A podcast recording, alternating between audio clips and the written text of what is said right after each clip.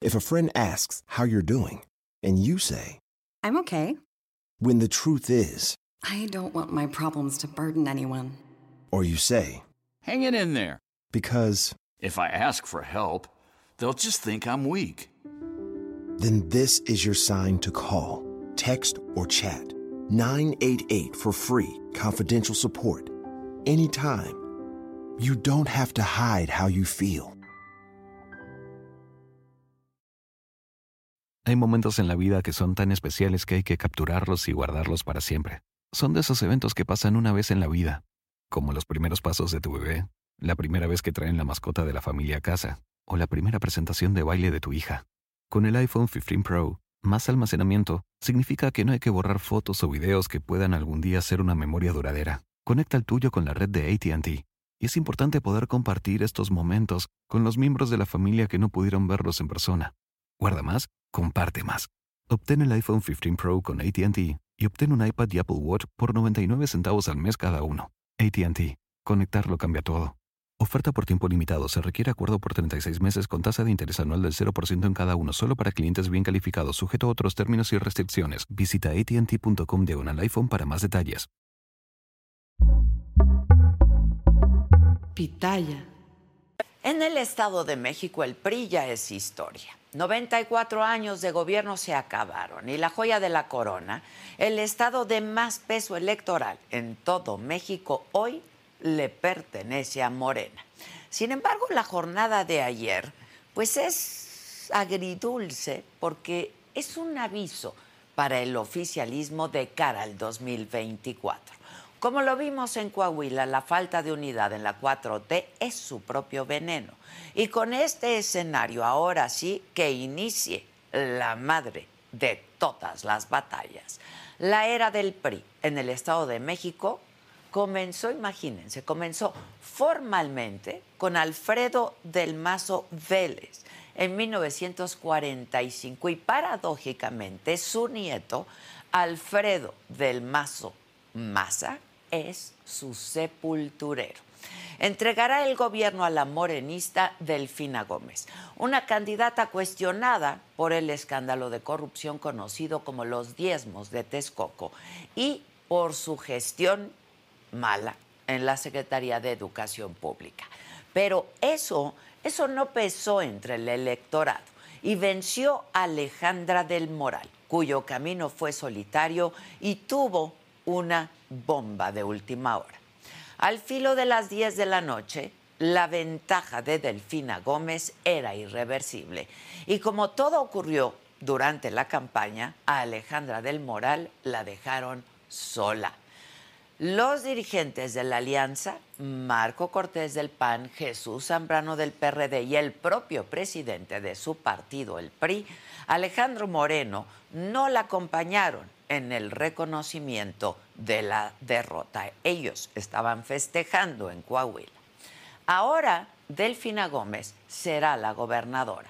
Y leer su triunfo implica también revisar cifras. El margen que le da el programa de resultados electorales preliminares es de menos de nueve puntos, una cifra muy por debajo ¿eh?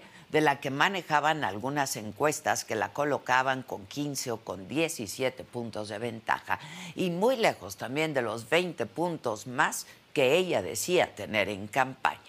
Y lo menciono porque el mensaje es clave. Morena ganó, pero no arrasó, ¿eh? Pese a la popularidad presidencial y a que era la segunda vez que Delfina se presentaba a la candidatura. La participación electoral no creció, tampoco hubo un abismo de diferencia como se había anticipado.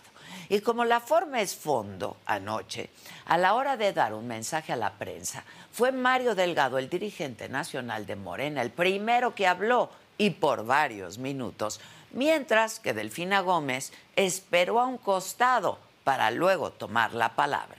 Ojalá que cuando llegue oficialmente al poder no solo la dejen hablar, sino gobernar.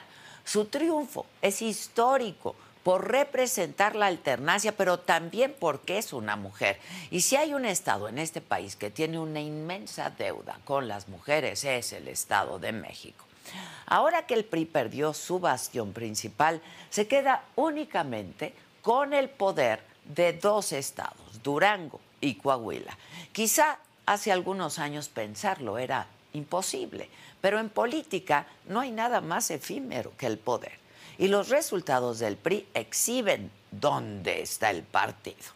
Quedará a merced del PAN a la hora de montar la operación para el 2024. Aquí un dato que revela la gravedad en la que está el PRI. Cuando Alejandro Moreno llegó a la presidencia de ese partido, gobernaban 12 estados, lo que representaba a 46 millones de personas. Y desde ayer solo tienen dos entidades que equivalen a 5 millones de personas. De ese tamaño es ahora el PRI. Mientras la 4T llegará al 2024 con el poder en 23 estados. Pero cuidado porque Coahuila, Coahuila fue aleccionador también. La razón por la que el PRI se quedó con ese estado y arrasó, ahí sí arrasó, es porque la alianza Morena, PT, Verde se reventó. Eso fragmentó el voto y posibilitó que Manolo Jiménez tuviera una ventaja de más de 35 puntos frente a Armando Guadiana. Ni las presiones de Mario Delgado que llevaron al Verde y al PT a declinar a favor de Morena, abandonando a sus candidatos, modificó las cifras.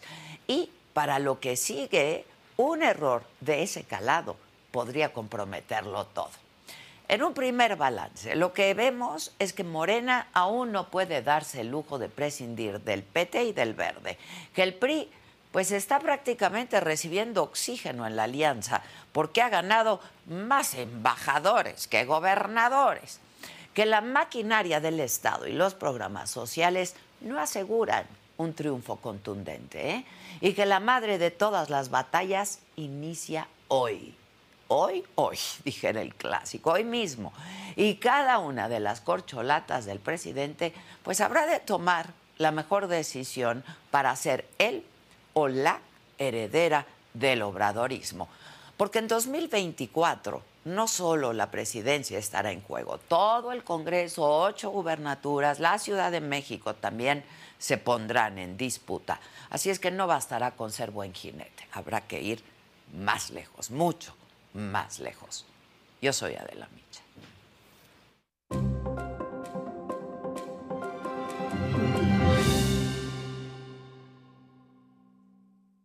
Hola, ¿qué tal? Muy buenos días. Los saludo con muchísimo gusto. Hoy, hoy que es lunes 5 de junio. ¿De qué estaremos hablando? Bueno, en las elecciones de ayer, según el programa de resultados electorales preliminares, el PREP, el PRI afianza su triunfo en Coahuila con su candidato Manolo Jiménez con más de 35% de ventaja. Mientras que en el Estado de México la morenista Delfina Gómez gana con una diferencia de menos de 9% frente a la priista Alejandra del Moral. En otros temas, 15 exgobernadores del PAN propusieron modificar el método de selección de candidatas y candidatos en ese partido de cara a las elecciones ya del próximo año. En más del escenario político, Mario Delgado, líder nacional de Morena, contactará este lunes a las corcholatas para iniciar el diálogo sobre la selección del candidato para el 2024. En la mañanera, el subsecretario de Derechos Humanos, Alejandro Encinas, informó que se han pagado reparaciones compensatorias a 142 víctimas directas e indirectas del incendio en la guardería ABC ocurrido en Hermosillo en el 2009. En información internacional, en Afganistán, 77 niñas tuvieron que ser hospitalizadas por envenenamiento en dos ataques separados en sus escuelas primarias. Una aberración. En los otros temas, anoche se estrenó el reality de Televisa La Casa de los Famosos y la saga está representada ahí, ¿eh? Por Ferca, adentro de la casa, por Pablo Chagra en la conducción de redes digitales. Suerte. Y una noticia que me duele, que me sacudió. Ayer murió el gran, enorme, dijera el Ricardo Rocha, una institución dentro del periodismo mexicano, disruptivo, sagaz, imparable como él solo, con un estilo muy propio, sobre todo distinto al que imperaba en aquellas épocas. Un hombre que en los tiempos más asiagos se atrevió a hablar de masacres como la de Aguas Blancas y del levantamiento del ejército zapatista en Chiapas. Ricardo, mi amado Ricardo, abrió espacios para quienes no lo tenían en muchos ámbitos, no solamente en las noticias. Y ahí, ahí me incluyo. Y me enorgullece enormemente decir que fue mi maestro y que me enseñó tanto. Un abrazo, un abrazo hasta la eternidad, Ricardo querido. If a friend asks how you're doing, and you say, I'm okay. when the truth is, I don't want my problems to burden anyone. or you say, Hang it in there. because, If I ask for help, they'll just think I'm weak. then this is your sign to call, text, or chat 988 for free, confidential support. Anytime. You don't have to hide how you feel. Algunos les gusta hacer limpieza profunda cada sábado por la mañana. Yo prefiero hacer un poquito cada día y mantener las cosas frescas con Lysol. El limpiador de inodoros de Lysol ofrece una limpieza 2 en 1 al desinfectar el inodoro y el cepillo y eliminar el 99.9% de virus y bacterias. No solo limpies, limpia con Lysol.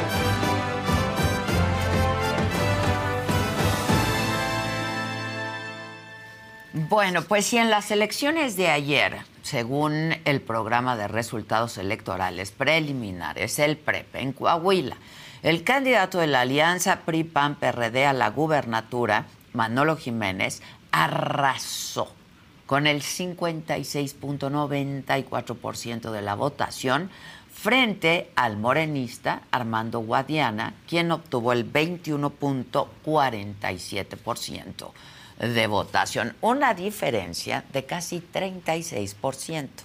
¿Qué pasó en el Estado de México? Bueno, según el PREP, la morenista Delfina Gómez gana con el 52.66% de la votación frente al 44.32% obtenido por la candidata de la alianza PRI-PAN-PRD, Alejandra del Moral. Esto es una diferencia hasta este momento eh, prácticamente ya contados todos los votos, de 8.34%.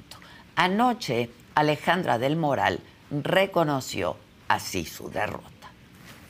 Rápido los resultados preliminares no me favorecen y reconozco el carácter democrático de los mexiquenses. Reconozco a la ciudadanía por su participación, reconozco a los ciudadanos que fueron funcionarios de casilla, que hicieron posible esta jornada electoral pacífica y ordenada. Reconozco a las autoridades electorales por su desempeño constitucional. Felicito al pueblo mexiquense que ha expresado su voluntad con toda claridad en las urnas. Saludo a la maestra Delfina Gómez Álvarez, que será la próxima gobernadora del Estado de México, y le deseo todo el éxito por el bien de las familias del Estado de México. En democracia, lo he dicho siempre, para poder ganar hay que saber perder. Y yo soy una demócrata. Luché con todas mis fuerzas. No escatimé un solo esfuerzo. Estoy en paz. Tengo la conciencia tranquila, la frente en alto. Y sí, así fue. En tanto, la candidata morenista Delfina Gómez dio también un mensaje luego de conocer su triunfo y luego de que hablara Mario Delgado. Esto es parte de lo que dijo. De verdad pido a la vida me permita demostrarle con hechos a todos ustedes que valió la pena esta muestra de confianza, porque esto solamente, como dicen por ahí, amor con amor se paga. Y el amor que ustedes me han dado, yo espero de verdad retribuirlo. ¿Y cómo lo vamos a retribuir? Pues lo que sabemos hacer, trabajando y haciendo con mucho cariño. Y por eso este triunfo que ahorita tenemos hay que sentirlo de todos nosotros. No es el triunfo de una persona. Todos tenemos que ganar y todos vamos a ganar en este esfuerzo que hemos hecho, no solamente de un día, sino de muchos días. Por eso mi reconocimiento a todos aquellos que estuvieron caminando, que estuvieron abriendo no solamente o tocando puertas, sino también abriendo conciencias. Bueno, y para hablar más de este tema, porque es interesante y porque hoy, como les decía, inicia la carrera rumbo al 2024, vamos a hacer un enlace vía Zoom con Roy Campos, presidente de Mitofsky Group, y con Rodrigo Galván, director general de las eras de Motecnia. Eh, tú estás, eh, entiendo, Rodrigo, desde Coahuila. ¿Cómo están? ¿Quién, quién está primero por ahí?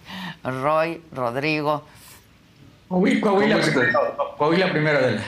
¿Cómo estás? ¿Cómo estás, Roy? Bien. Hola, Rodrigo. Hola, Adela. ¿Cómo hola, estás, Roy. Rodrigo? Hola, Adela. ¿Cómo les va? Nos va bien. ¿Cómo les va a ustedes? Estás en Coahuila, ¿no? Sí, sí, sí. sí. Estoy en... todavía regresando, sí. Arrasando el PRI. Sí, arrasó una eh, eh, brutal diferencia de más de 30 puntos, sí. Más de 30 puntos. Que eh, es un poco lo que ustedes hubieran, habían medido, ¿no? Yo creo que la sorpresa fue cómo perdió Alejandra del Moral. No sé qué, qué piensen ustedes al respecto. De hecho, no. antes de que Rodrigo, la sorpresa es cómo ganó Manolo Jiménez. Sí, sí. arrasó, arrasó. Ustedes no, habían dado los dos entre 10 y 11 puntos, ¿no? De ventaja no, mira, del fin. Si, si, la pregunta hubiera sido, ¿qué hubo de sorpresa ayer? La sorpresa es la distancia de Manolo y la baja participación del Estado de México. Sí, qué barbaridad. Para, son las únicas, las únicas dos sorpresas. Bueno, no, para, mí, para mí la verdad es que no. Eh, la ventaja de Manolo se veía, se veía desde, desde ya hacía un rato que veníamos publicando eso. Eh, en el Estado de México eh, me parece que, que tampoco, yo, eh, estimaba yo una participación por debajo del 50% y la diferencia que, que yo di 10 en la última sí. este, preelectoral. Les voy a decir que me sorprende, la verdad se los digo, me sorprende el PAN. El PAN no llegó al 10% de los votos en ninguno de los dos estados. O sea, de los 2 millones 800 mil votos que sacó eh, Alejandra del Moral, que no son pocos, es Ajá. decir, Alfredo del Mazo sacó 2 millones de votos, 2 millones 100, y Alejandra sacó 2 millones 800, o sea, sacó 700 mil votos más que Alfredo del Mazo. Y eso que claro, Alfredo del Mazo con toda la maquinaria. Con todo. toda sí, la maquinaria. El PAN, el PAN solo va a aportar 270 mil votos de esos, es decir, eso de que la alianza suma y no, es sorprendente la caída del PAN en los dos estados, recordando que eran los contrincantes a vencer contra el PRI en ambos. Sí, claro, claro. Roy. A ver, de, de, de, hecho yo quiero un poco, a ver, no tengo por qué defender al PAN, o sea, absolutamente no quiero defenderlo, ¿no? Pero no de candidatos panistas, o sea, sí es cierto, o sea, es correcto. Eh, un PAN sin candidatos, ¿no? Mientras del otro lado, los mismos candidatos de la alianza eran, se les decía priistas, ¿no? Entonces, la tendencia en la boleta era votar por el por PRI. el PRI, claro. Es, es, entonces, sí es cierto, el PAN vale eso sin candidatos en una contienda donde sí hay candidatos del otro lado. O sea, no tenía un panista que dijera vota por el PAN. Es, es, este, este, es el tema. Nosotros tampoco creo que, nos, no, nos, sorprendamos tanto de lo bajo. No, lo que hay que sorprendernos en todo caso, que es un análisis que se tiene que hacer, es cómo, qué tanta participación y qué resultado hubo en los municipios panistas. Porque la alianza está hecha para eso para que el PAN se sume a una candidata del PRI claro. y apoye como si fuera su candidata. Bueno, activaron sus bases como si fuera su candidata o bajaron los brazos. O sea, eso es lo que hay que ver.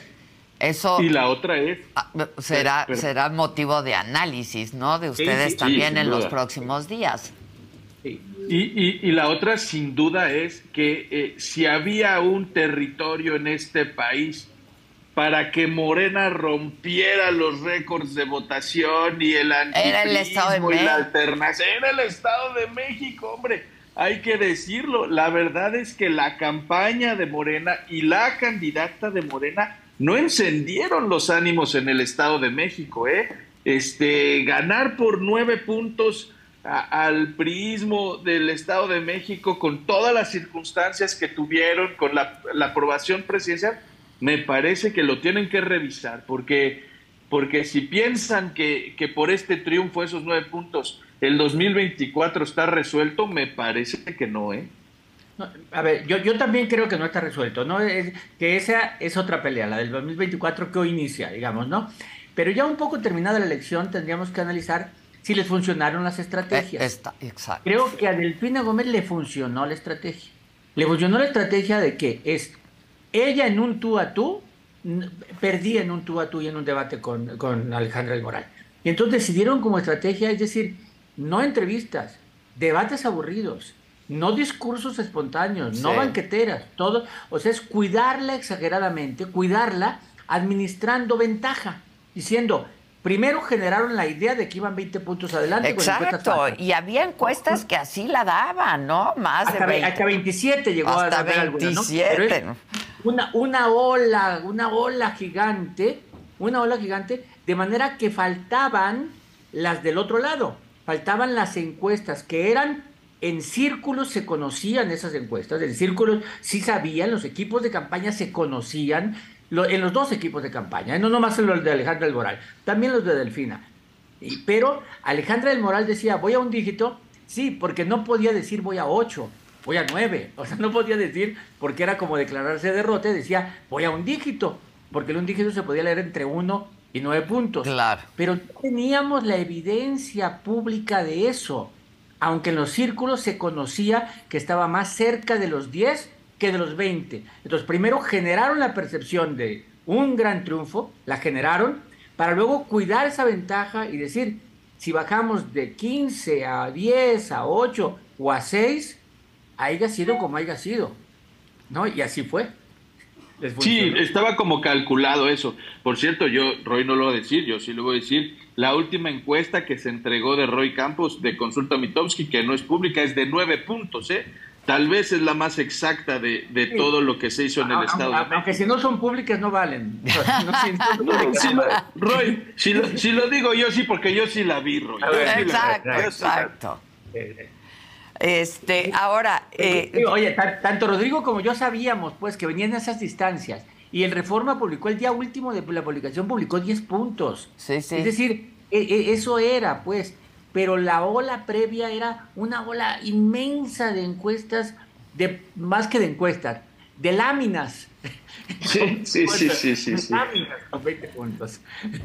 Ahora, este, eh, ¿qué, ¿qué, lección nos deja, por ejemplo, el Estado de México y qué lección nos deja Coahuila, no? Este, porque Delfina no creció mucho, este, y Alejandra sí fue creciendo a pesar de muchos, de muchos de los suyos incluso, ¿no?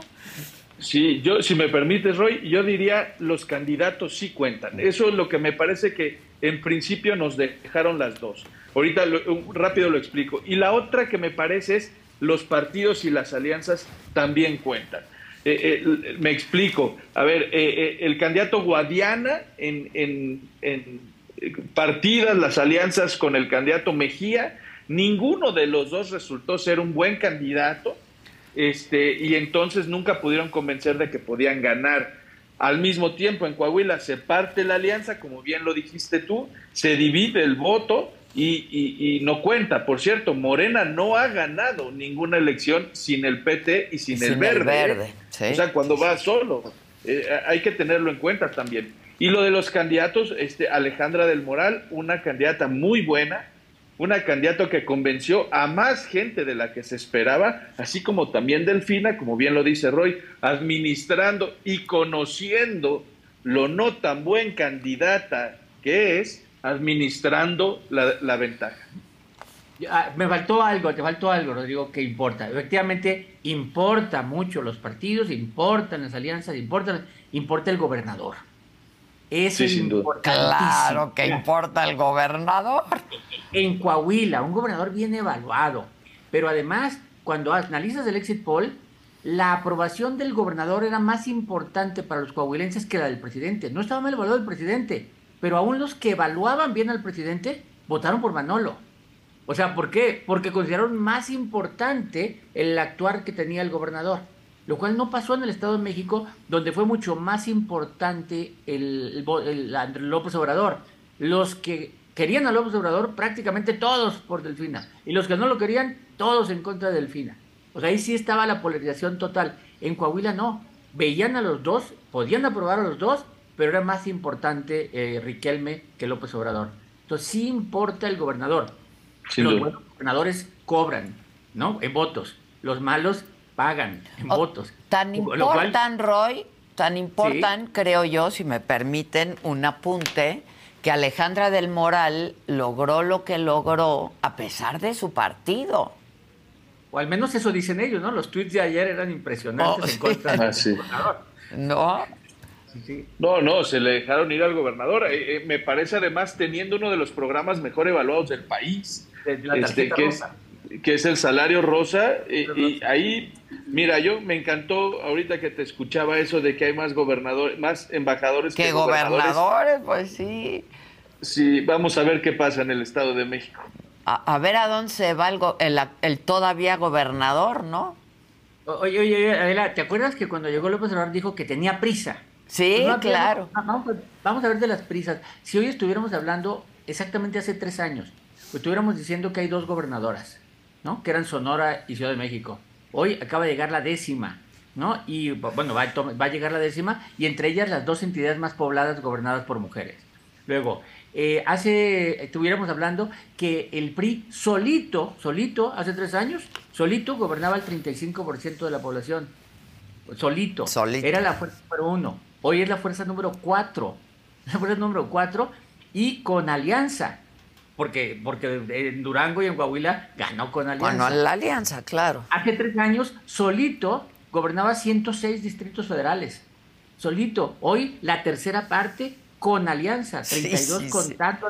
No, realmente el PRI está en problemas y lo que vimos en Coahuila es la primera vez en seis años que el PRI mantiene un estado que gobernaba. Es la primera vez. O sea, todos los que exponía los perdía. el que ganó Durango no era de él, era del PAN es la primera vez que un Estado priista se mantiene conserva, conserva. Seis años. Sí. Ahora, eh, lo del Estado de México, pues es importantísimo rumbo al 2024, ¿no? A ver, este, también es un mito aquello de que si ganas el Estado de México ganas la presidencia, lo entiendo. Pero, pues es un electorado enorme, ¿no? Que no participó, que no participó, qué desgracia, ¿no? No importa, para efectos de presupuesto estás con la lista nominal número uno. Ya lo dice el piporro Adela, with money dancing the dog. Entonces, independientemente del número de gente que ya gobierna, el presupuesto que va a tener el partido es impresionante. Y otro punto que me gustaría destacar es que fíjate que todas las, de todas las elecciones que han habido del 2018 para acá, es decir, ya con Morena gobernando, todas, todas las elecciones, eh, quitando dos, que son Durango y Nuevo León, cuando se definen campaña, eh, eh, alianzas y candidatos y encuestamos, ya no cambia. Es decir, las campañas solo han cambiado la tendencia dos veces en Durango y en Nuevo León. Fuera de eso, ¿no? Nunca hay, hay, otra más, hay otra más, la California Sur.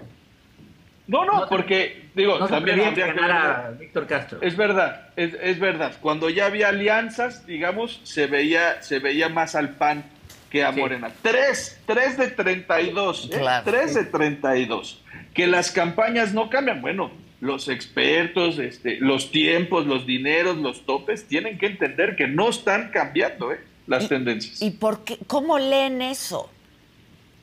Pues eso, no, eh, es muy poco tiempo, las campañas hoy duran para gobernador 60 días, antes duraban nueve meses. Los topes de campaña, ¿no? Y hoy tienes, la verdad, una autoridad que está muy pendiente de que este, eh, los topes de campaña, de las fiscalizaciones, los candidatos. Me parece también que el, que el tiempo de las precampañas hace que los candidatos no se expongan lo suficiente y que la verdad la oferta política sea paupérrima. Oye, a ver, es cierto, cuenta bien, son tres nada más en todo el sexenio que, han, que se han movido entre el punto inicial y el punto final, digamos, ¿no? Pero es que ve también cuáles han ido a tribunal electoral. Antes era normal, decíamos la burla que era el tribunal el que votaba, al final de cuentas el gobernador lo decía no, no, no los votantes, ¿no? Porque todos iban a tribunales. Hoy no, porque si buscamos elecciones de cinco puntos, que queden en el margen de cinco puntos, tampoco las encontramos. No las hay. Entonces, lo que sí tenemos que buscar era, si, movieron preferencias. Coahuila, Tamaulipas, por ejemplo, se cerró Tamaulipas. O sea, sí se movió. Durango se abrió. Coahuila se abrió. O sea, es decir, sí hubo modificaciones, pero no alteraron ganadores. Exacto. O sea, no alteraron ganadores. Exacto. Ahora, ya que los tengo aquí y ya que hoy, hoy, hoy, como decía yo hace un momento, dijera el clásico, inicia, ¿no? El 2024. Hoy la toca, como dirías tú. Hoy, o como diría yo, hoy toca. Eh, y eso que es lunes, este, que dicen que ni las gallinas ponen. No, este, arranca, ¿no? Hoy, eh, pues la carrera rumbo al 2024, que este, pues es evidente. ¿Ustedes qué están midiendo y qué están viendo, ya que los tengo aquí? Mira, yo, yo te diría, ¿qué cambió este, esta elección de Coahuila y de, y de Domex para las corcholatas? La primera es que que ya queda claro que Morena necesita al PT y al verde. Exacto. Y, lo que implica eso es, van, hay dos corcholatas. A ver, Adela, ¿quién es el guapo que le explica a Noroña cuáles van a ser las preguntas de esa encuesta? Exacto. O sea, yo quiero ver eso. Y la otra es a ver quién baja a la corcholata verde o la corcholata RBD, como la quieras ver. Okay. Porque ya se subieron, ya se dieron cuenta que necesitan del PT y del verde y hay que incluir a todos. Y van a, van a vender muy caro su amor, ¿no? Hombre, los conocemos. Sí, claro. Yo, me, ya me imagino a Noroña tirado afuera de, de Palacio Nacional, tómenme en cuenta y a ver quién lo convence. ¿Eh? Oye, eh, o a Marcelo Ebrard, que quiere solamente una pregunta. Una pregunta. Sí, digamos que Ebrar en sus famosos anuncios, que probablemente hoy haga a las 5 de la tarde. Pues dijo que sería hoy a las 5 de la tarde. Eh, prácticamente yo te diría que hay cinco cosas que va a decir, ¿no? Que solo dos candidatos, él quiere dos candidatos, que solo una pregunta, que haya debates, que haya renuncias y voto electrónico. O sea, ¿no? Eh, son cosas, y a lo mejor agrega algunas cosas más, ¿no? Pero es, lo dice fuera de Morena, hoy Morena dice que los va a reunir, yo no sé si les digan, oye, pues no anuncies nada o déjanos anunciarlo todo, no, sé qué va a pasar hoy, ¿no? Pero mira, ¿qué medimos? Es muy difícil, porque a diferencia de lo de otros sexenios, a estas alturas, también teníamos medio nombres que medir. Ahorita todos preguntan quién, quién, quién, y entonces inventamos y ponemos y decimos porque no hay claridad. No hay, exacto en el PAN sabemos que, que Lili Telles y Krill, pero no, y también Vila, ¿no? Y que si también, y empezamos a sumarle, ¿no? Eh, hay, hay, yo creo que estamos en distintas etapas. He oído por ahí de que la oposición ya va tarde para nombrar candidato y que no tiene al candidato. Efectivamente, no tiene lo que en su momento fue Fox, lo que en su momento fue Peña, López Obrador, no, no los tiene la oposición. Pero tampoco en el 2006 Calderón ese era, ese era, candidato, era ese candidato, ¿eh? Tampoco la oposición tenía un candidato claro. El Tucón peleándose entre Montiel y Madrazo, imponiéndose Madrazo, eh, eh, Krill peleándose con Calderón, ninguno muy popular. Entonces yo creo que el fenómeno de 2006 es, no importa qué tanto tardes, mientras generes una campaña que comunique bien y en este caso una alianza buena. O sea, no, importa eh, si van tarde o no, con que haya un candidato que en la campaña comunique de qué trata la elección. Sí, bueno, pero la elección es importante, el candidato cuenta. Sí, sí, sí, sin duda. Ahora, cuenta más el de oposición que el de Morena. Sin duda.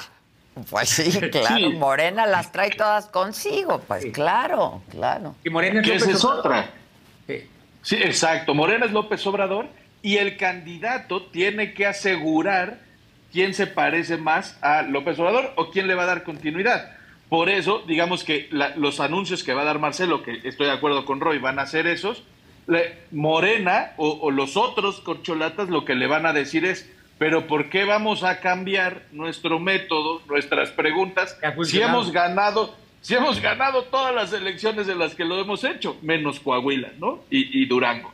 Entonces, ¿por qué cambiar algo que les ha funcionado? Entonces, el debate, la discusión, al final todos sabemos quién lo va a resolver. Exacto. Y, depende, y depende cómo lo resuelva, ya sabemos a quién quiere. Claro. Entonces, eh, eh, a partir de ello, eso es que la gente que dice es que la encuesta no es un dedazo, no estoy de acuerdo porque depende qué preguntes en la encuesta para saber si es un dedazo. Claro, claro, claro.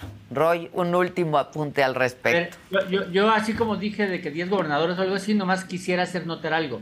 ¿Quién va adelante en las encuestas de Morena? Claudio Sheinbaum. En las encuestas que se miden de los priistas, va adelante Beatriz Paredes. Y en las encuestas que se miden de los panistas, Lili Telles. ¿Cuándo habíamos visto que los tres principales partidos trajeran una mujer adelante en las Sí, sí, sí, sí, sí. Eso, eso me, me, hace mucha ilusión, ¿eh? Por cierto. Por cierto. Bueno, yo espero verlos pronto por aquí. Y felicidades porque hoy pues las encuestas nos demostraron que son un buen instrumento, ¿no? Y que se saben medir. Felicidades a los dos. Y muchas gracias. quédate un rato en Coahuila. Exacto. Hay festejo por allá. Muchas gracias, Roy ya Hubo, ya hubo. Gracias, muchas gracias. gracias, buena semana. Gracias. If a friend asks how you're doing and you say, I'm okay. When the truth is, I don't want my problems to burden anyone. Or you say, Hang it in there. Because if I ask for help, they'll just think I'm weak then this is your sign to call, text, or chat 988 for free, confidential support. Anytime. You don't have to hide how you feel. Algunos les gusta hacer limpieza profunda cada sábado por la mañana. Yo prefiero hacer un poquito cada día y mantener las cosas frescas con Lysol. El limpiador multiusos de Lysol limpia y elimina el 99.9% de virus y bacterias. Y puedes usarlo en superficies duras no porosas de la cocina, baño y otras áreas de tu casa. No solo limpies, limpia con Lysol. Para seguir hablando de esto mismo, está con nosotros Guadalupe Acosta Naranjo, integrante del Frente Cívico Nacional. Vente, Guadalupe. Y vía Zoom eh, tengo ya a Beatriz Paredes, también senadora, presidenta de la comisión. ¿Eh? Ah, pues me dijo que ya está, ¿eh? Este, presidente de la Comisión de Relaciones Exteriores, América Latina y el Caribe, y como escuchábamos, ¿quién encabeza no las encuestas dentro del PRI. ¿Cómo estás, mi querido? Muy bien. Me da gusto verte. ¿Cómo vienes? Pues eh, no es tanta la sorpresa. Ok. No es tanta A mí sí me sorprendió, ¿no? aunque los equipos ya lo supieran, eh, la poca participación en el Estado de México. No sé por qué no lograron animar, ¿no? de que la gente fuera a votar. Pues, pues sí, la parte más eh, lo que más explica el resultado del Edomex es que no votó ni el 50% de la población. Sí, sí, sí. Que entre mayor votación haya, mayor posibilidades tiene la oposición de ganar. Entre menor votación haya, mayor posibilidades tiene quien tiene el aparato de gobierno de ganar.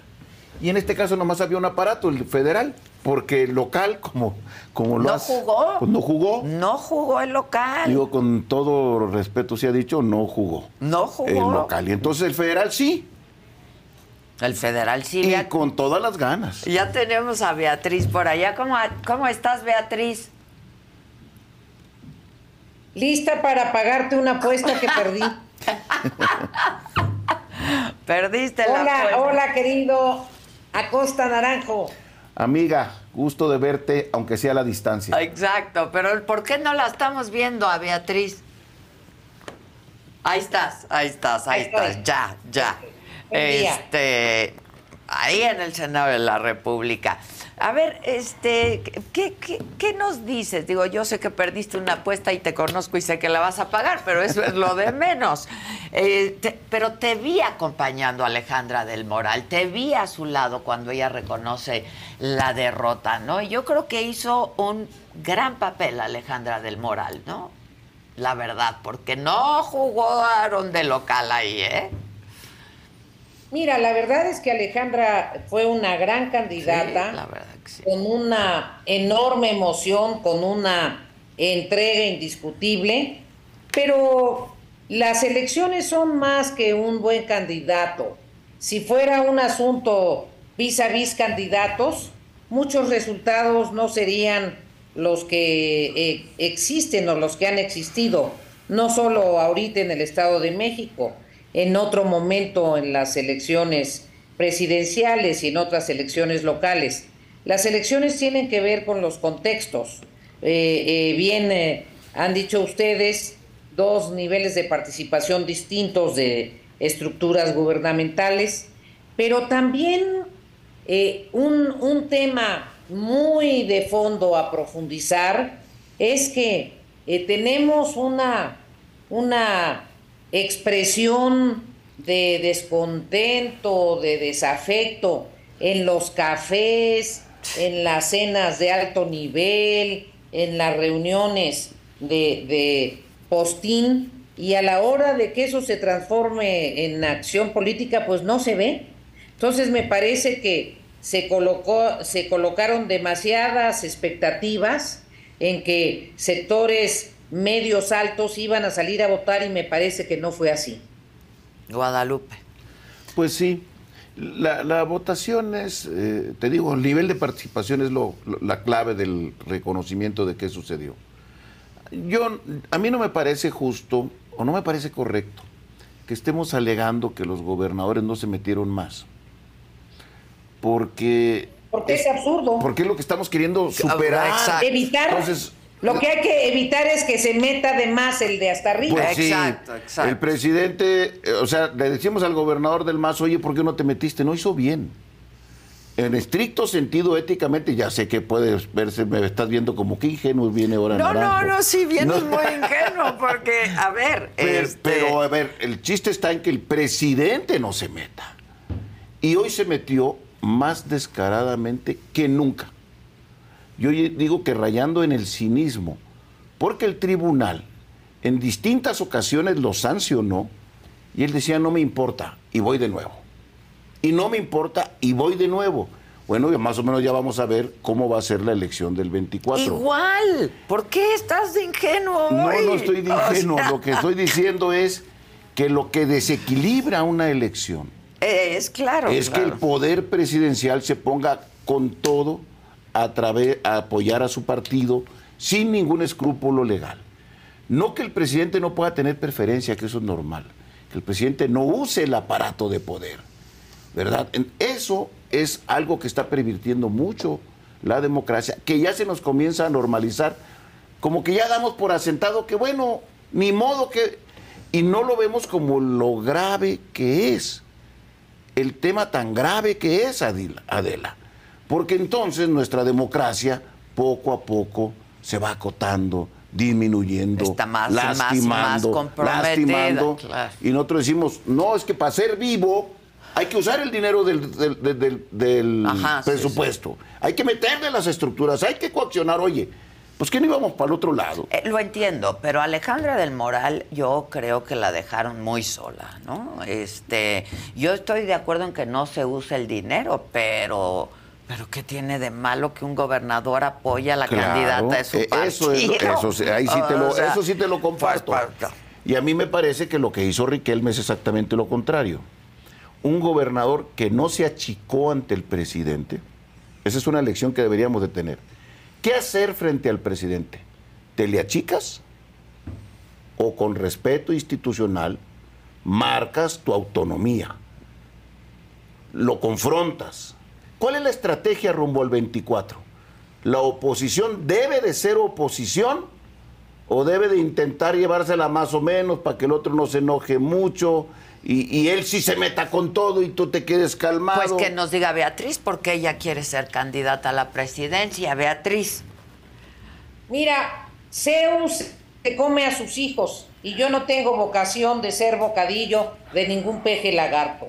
Yo creo que la oposición tiene que ser oposición. Claro. Pero aquí lo que me parece gravísimo es, siguiendo eh, eh, la línea de pensamiento de, Acosta, el hilo, como dicen ahora los chavos, es que eh, estamos, están intentando reproducir el partido hegemónico de Estado que tenía la legitimidad de haber hecho una revolución cuando los márgenes de la demanda democrática del país eran mucho menores. Yo sí pienso que sería gravísimo. Y en ese sentido, el tono triunfalista de Mario Delgado, cuando anunció, por cierto, muy desbocado, con encuestas de salida que no correspondieron a la realidad. desde muy temprano, además, sí. Desde muy temprano, diciendo que habían ganado por dos dígitos, que por más del 15%, que era una derrota de una centuria. Fuera de contexto su intervención, eh, hablando primero que Delfina, minimizando a la gobernadora electa. Eso me. Eh, eh, ese tono, si ese es el tono con el que se va a construir la nueva democracia del país, la verdad es que no es una nueva democracia. Están intentando la reconstrucción de un partido hegemónico en donde pretenden un nuevo totalitarismo político electoral a partir del clientelismo. Y hay que analizarlo y hay que analizarlo y hay que saber cómo tenemos que exigir y también la sociedad tiene que asumir, yo sí creo en esa frase lapidaria, que los gobiernos y los pueblos, los pueblos muchas veces tienen los gobiernos que se merecen y en ese sentido los partidos estamos fallando, pero es fundamental exhortar a la sociedad. Pues sí, porque un poco es lo que decías, Beatriz, o sea, las pláticas de café y no, este, y en los restaurantes y etcétera, este, no se traducen en participación ciudadana, ¿no? Este, y se queda todo en, en quejas, en reproches. Pero pues ahí sí yo coincido, los pueblos tenemos los gobiernos que merecemos. ¿no? Fíjate que eh, yo depende del estado. En la elección del, del, 2021, Adela, en el Estado de México, el promedio de participación fue el 52%, un poco más que lo que teníamos ahora. De los 41 distritos federales en el 21, eh, que tuvo menos del 52%, en 17 ganó Morena y en 4 ganó la oposición. En los 20 distritos restantes que tuvieron más de el 52%. En 15 ganó la coalición y solamente en 5 Morena. No he terminado de hacer el ejercicio este para esta elección, pero estoy muy seguro que en los que rebasaron el promedio del 49%, que es lo que finalmente está terminando el nivel de votación, ha de ha de haber ganado Alejandra y en los que tuvieron menos ganó eh, Delfina. Sí, sí, a menor participación. Entonces, sí, es cierto que los ciudadanos son la clave. Y si los ciudadanos no los logramos sacar a votar, no es solo porque sean flojos, que puede ser en algún caso, sino también porque nosotros no hemos logrado motivarlos lo suficiente para que participen. ¿Qué es lo que yo decía? ¿Por qué no hubo esta motivación? ¿No? Este, ¿A qué se debe? A la a la decepción, a la incredulidad, a la falta de confianza. ¿Qué se debe? Hay un gran desencanto. Hay un gran desencanto. Hay un gran desencanto en la política. Hay un gran desencanto y también hay la sensación en ocasiones de que no tiene sentido porque las cosas no van a, no van a cambiar. Finalmente, el, eh, tampoco, tampoco el planteamiento eh, eh, que, hizo eh, Morena era un gran cambio. Finalmente son dos estilos muy similares. Es el viejo PRI con un PRI más modernizado. Es, es Kramer contra Kramer, pero con, con décadas de distancia. en, ese, en ese sentido, el, discurso más cercano a las reivindicaciones de la gente con menos eh, eh, recursos, es natural que tenga impacto en las áreas metropolitanas del Estado de México, donde hay muy importantes necesidades, es comprensible. Eh, también uno tiene que entender que es lógico que Morena tenga electorado, pero también es cierto que las propuestas de Alejandra del Moral eran muy atractivas y que en términos de campaña, su campaña fue, desde mi punto de vista, tocó todos los rincones del Estado, conoce la entidad, tenía un planteamiento muy directo, pero hay un gran desencanto en la política en términos generales y tenemos que reflexionar en qué nos estamos equivocando, qué cosa de nuestro discurso no comunica o si ya el nivel de incredulidad es tan es tal que ya sí pues entonces digo la pregunta es qué van a hacer no qué va a hacer la oposición las alianzas sirven o no sirven Roy decía algo muy interesante. Habrá que ver cuánto contó el PAN por ejemplo en el Estado de México no contó 11%. Este, ya un lo poquito más, un poquito más de 11%, no lo que dijo nuestro amigo, contó un poco más del 11%, cerca de 750 mil votos. Eso fue lo que aportó el PAN finalmente teniendo un candidato. El PRI contó el 28%, un poco más del 28% logró el PRI todavía sacar, a pesar de todo lo que ya hemos aquí conversado, no es poco. No, no es, una votación. Tuvo más votos Alejandra del Moral que Alfredo del Mazo. El resultado final fue de 8 puntos de diferencia. Sí. Es 44 a 52 más menos. 8 puntos de diferencia. Tú hablaste con dos encuestadores que fueron muy certeros. Muy certeros. Pero también tendríamos que preguntarle al financiero por qué sacó 19 ayer. Ayer, ayer sacó Francamente, o parametría que fue usado por Mario, que sacó también con 18 puntos. Cuando te equivocas con 10 puntos que en el Estado de México son 600 mil votos, ¿no tienes que dar alguna explicación? Pues sí, deberían de dar alguna explicación, porque yo no soy alguien... Y ahora mira, suma los votos de Coahuila y Edomex como una votación nacional y la votación queda 49-51. Ya. 49, 51 si tomas el universo total de votantes de ayer. O sea, como dijera el líder nacional de tu partido, Beatriz, hay tiro. Eh, ¿Hay tiro verdaderamente cuando Morena está gobernando prácticamente todo el país?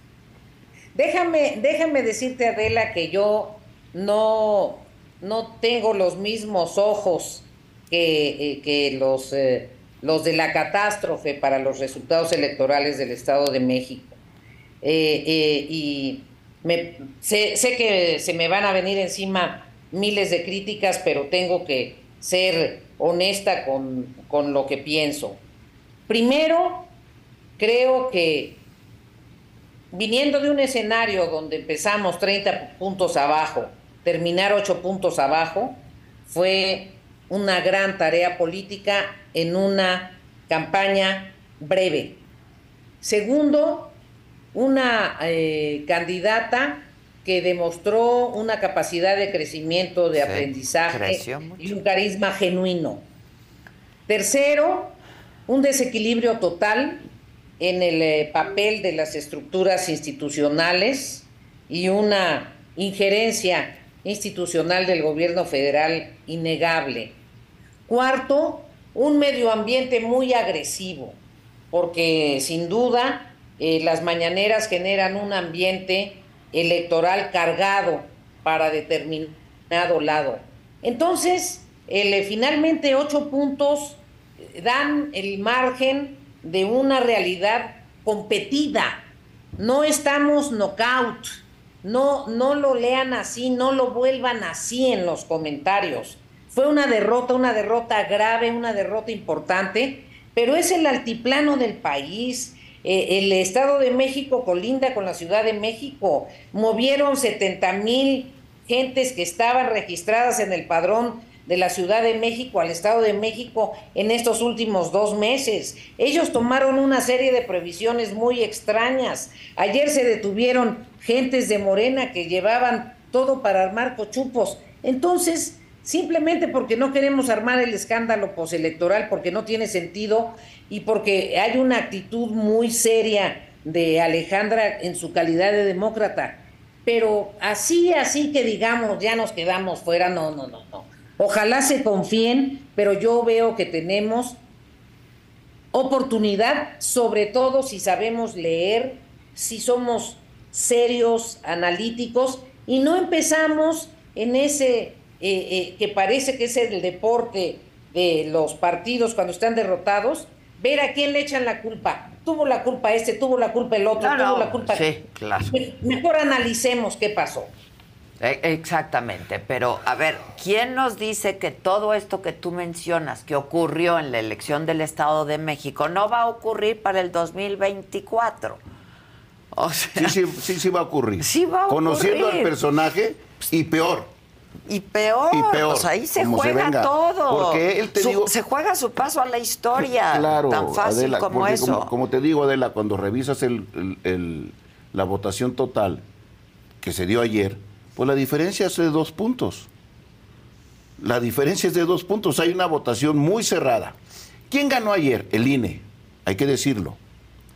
Nomás faltó una sola casilla en todo Estado de México, de más de 24 mil casillas, y en el Edomex y en, Coahuila, ni en Edomex ni en Coahuila hay conflictos postelectorales.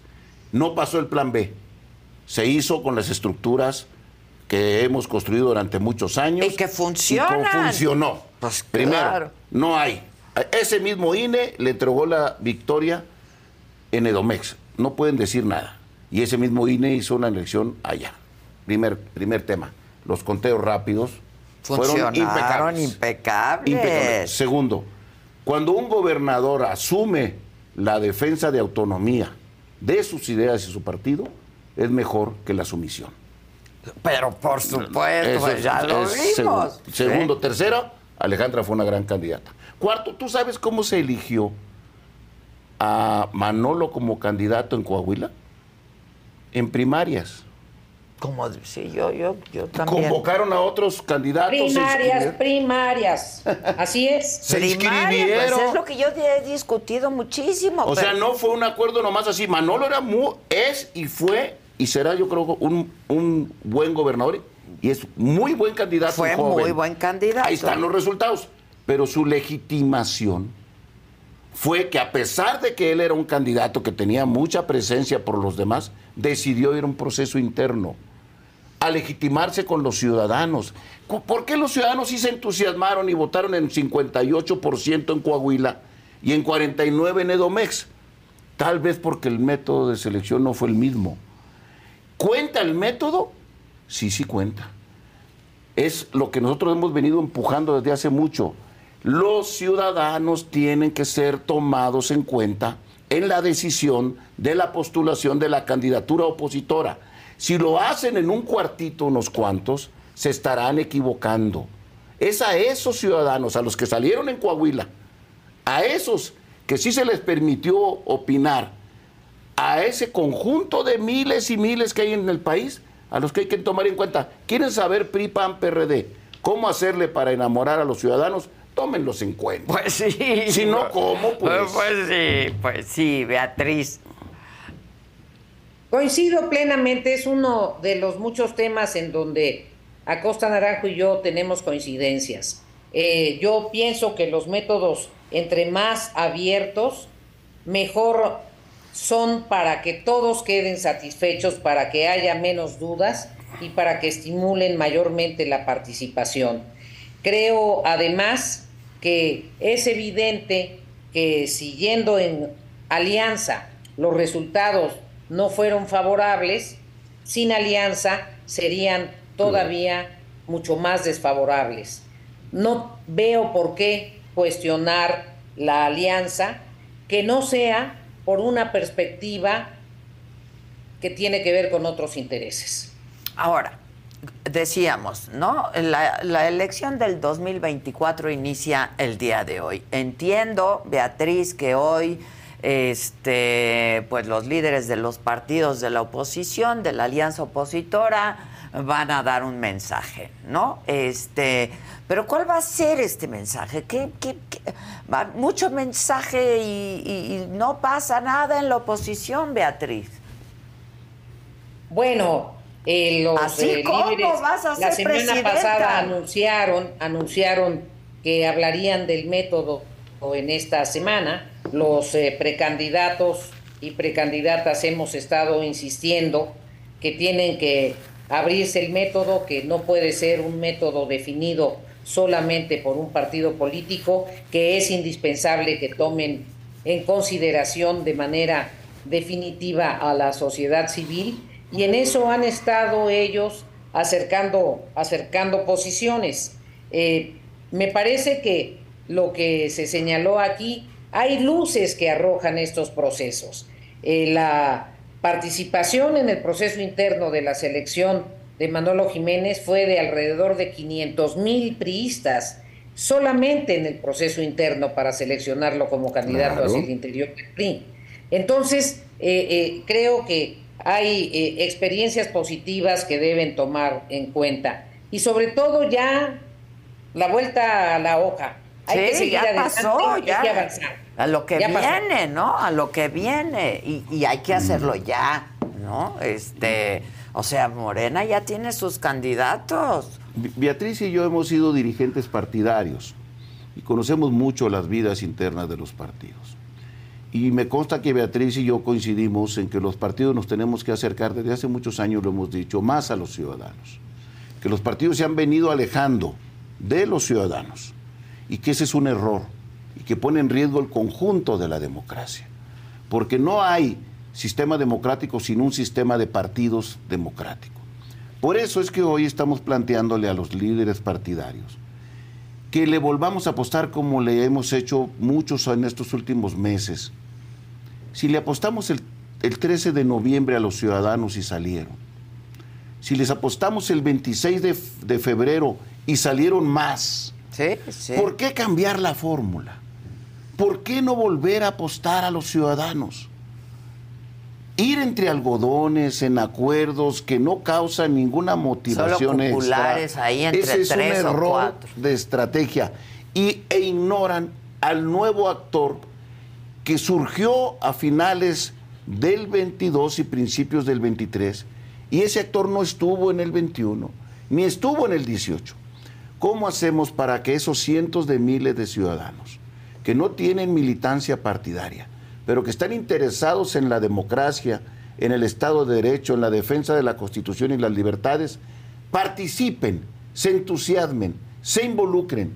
Es en eso lo que yo les pediría a los líderes, piensen. No solamente en cómo nos va mejor como partido en un acuerdo, sino cómo logramos que los ciudadanos participen. Esa es la clave. Apostamos el 13, funcionó. Apostamos el 26 de febrero, funcionó. No cambiemos la fórmula. Volvamos a apostar a los ciudadanos, porque cuando no, ya también nos demostraron que no nomás porque nos digan que vayamos, van.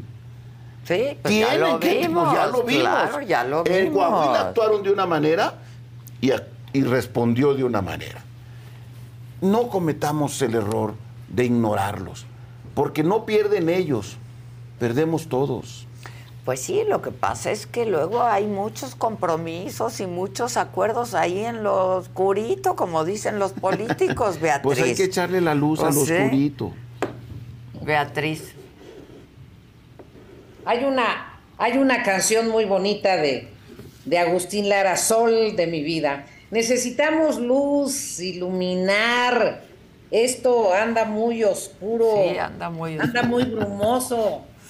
La única manera de que la gente recapacite y busque otras opciones es que vea que hacemos las cosas de manera distinta. Es que tengamos propuestas construidas con las personas, es que las personas que sostengan las candidaturas tengan credibilidad, que no haya cola que te pisen, que no sientan que te pueden agarrar por aquí y por allá y que no vas, a no vas a sostener los compromisos que adquieren. Tenemos que vencer el enorme descrédito que tiene la política que nos hemos ganado a pulso. Y en ese sentido, Por eso es importante un método abierto y por eso es muy importante que todos tengamos la cara limpia, las manos limpias y estemos dispuestos a pasar todo el escrutinio. Va a ser una elección muy difícil porque, como bien se ha dicho aquí, todas las malas mañas que ya tenían y las que han adquirido en este afán de volverse un nuevo partido hegemónico con una vigencia, debilitando el equilibrio entre poderes, debilitando el federalismo, llevando todo para el vencedor, esto va a ser muy grave. Pero hay que no solo resistir, hay que hacer nuevos planteamientos y hay que incorporar a la mayoría de la gente, a la mayoría de los ciudadanos. Y para eso hay que abrir, hay que abrir, es la única manera. hay que oxigenar. Hay que abrir y ojalá que sí hayan primarias, porque es ahí donde conocemos los proyectos, si no, ¿cómo? Y que la gente opine. Porque, a ver, en, Morena ya sabemos cómo va a ser, ¿no? ¿De qué Claudia me hablas? bueno, va a estar interesante a ver qué va a hacer Marcelo, ¿no? Mm, Vamos mm. a ver qué va a hacer Marcelo. Pues mira, tiene muchos motivos para estar enojado. Lo que no sé si tenga mucha decisión para tomar y poner un alto a lo que es una evidente cargada oficial hacia Claudia Ruiz Massieu. no, hacia Claudia hacia Claudia, pobre Claudia, le acabo de dar una santa madriza. Claudia, perdón. Claudia, Claudia Sheinbaum. sí. Con Claudia. Eh, yo creo que hoy va a hacer su planteamiento, nos, le van a contestar que no, ni modo que Andrés le diga, oye, no se me había ocurrido, Marcelo. qué, gracias por llegar a traerme nuevas propuestas. a ver, si alguien va, está proponiendo que renuncien las corcholatas, pues el primero que debería hacerlo es él, ¿no? Pues sí, ¿para qué se pues, espera? ¿Para qué se espera, no? ¿Sabes cuándo va a renunciar a Dan Augusto? Nunca. nunca. Ni Claudia. Y creo que el presidente, si quiere ir a la campaña como anda, también renuncie, hermano. Pues sí. Pues no puede, lo que es injusto es que él desde el poder, desde el poder, esté haciendo todo lo que está haciendo y que ahora se nos parezca normal. Vamos a una elección muy dura, dificilísima.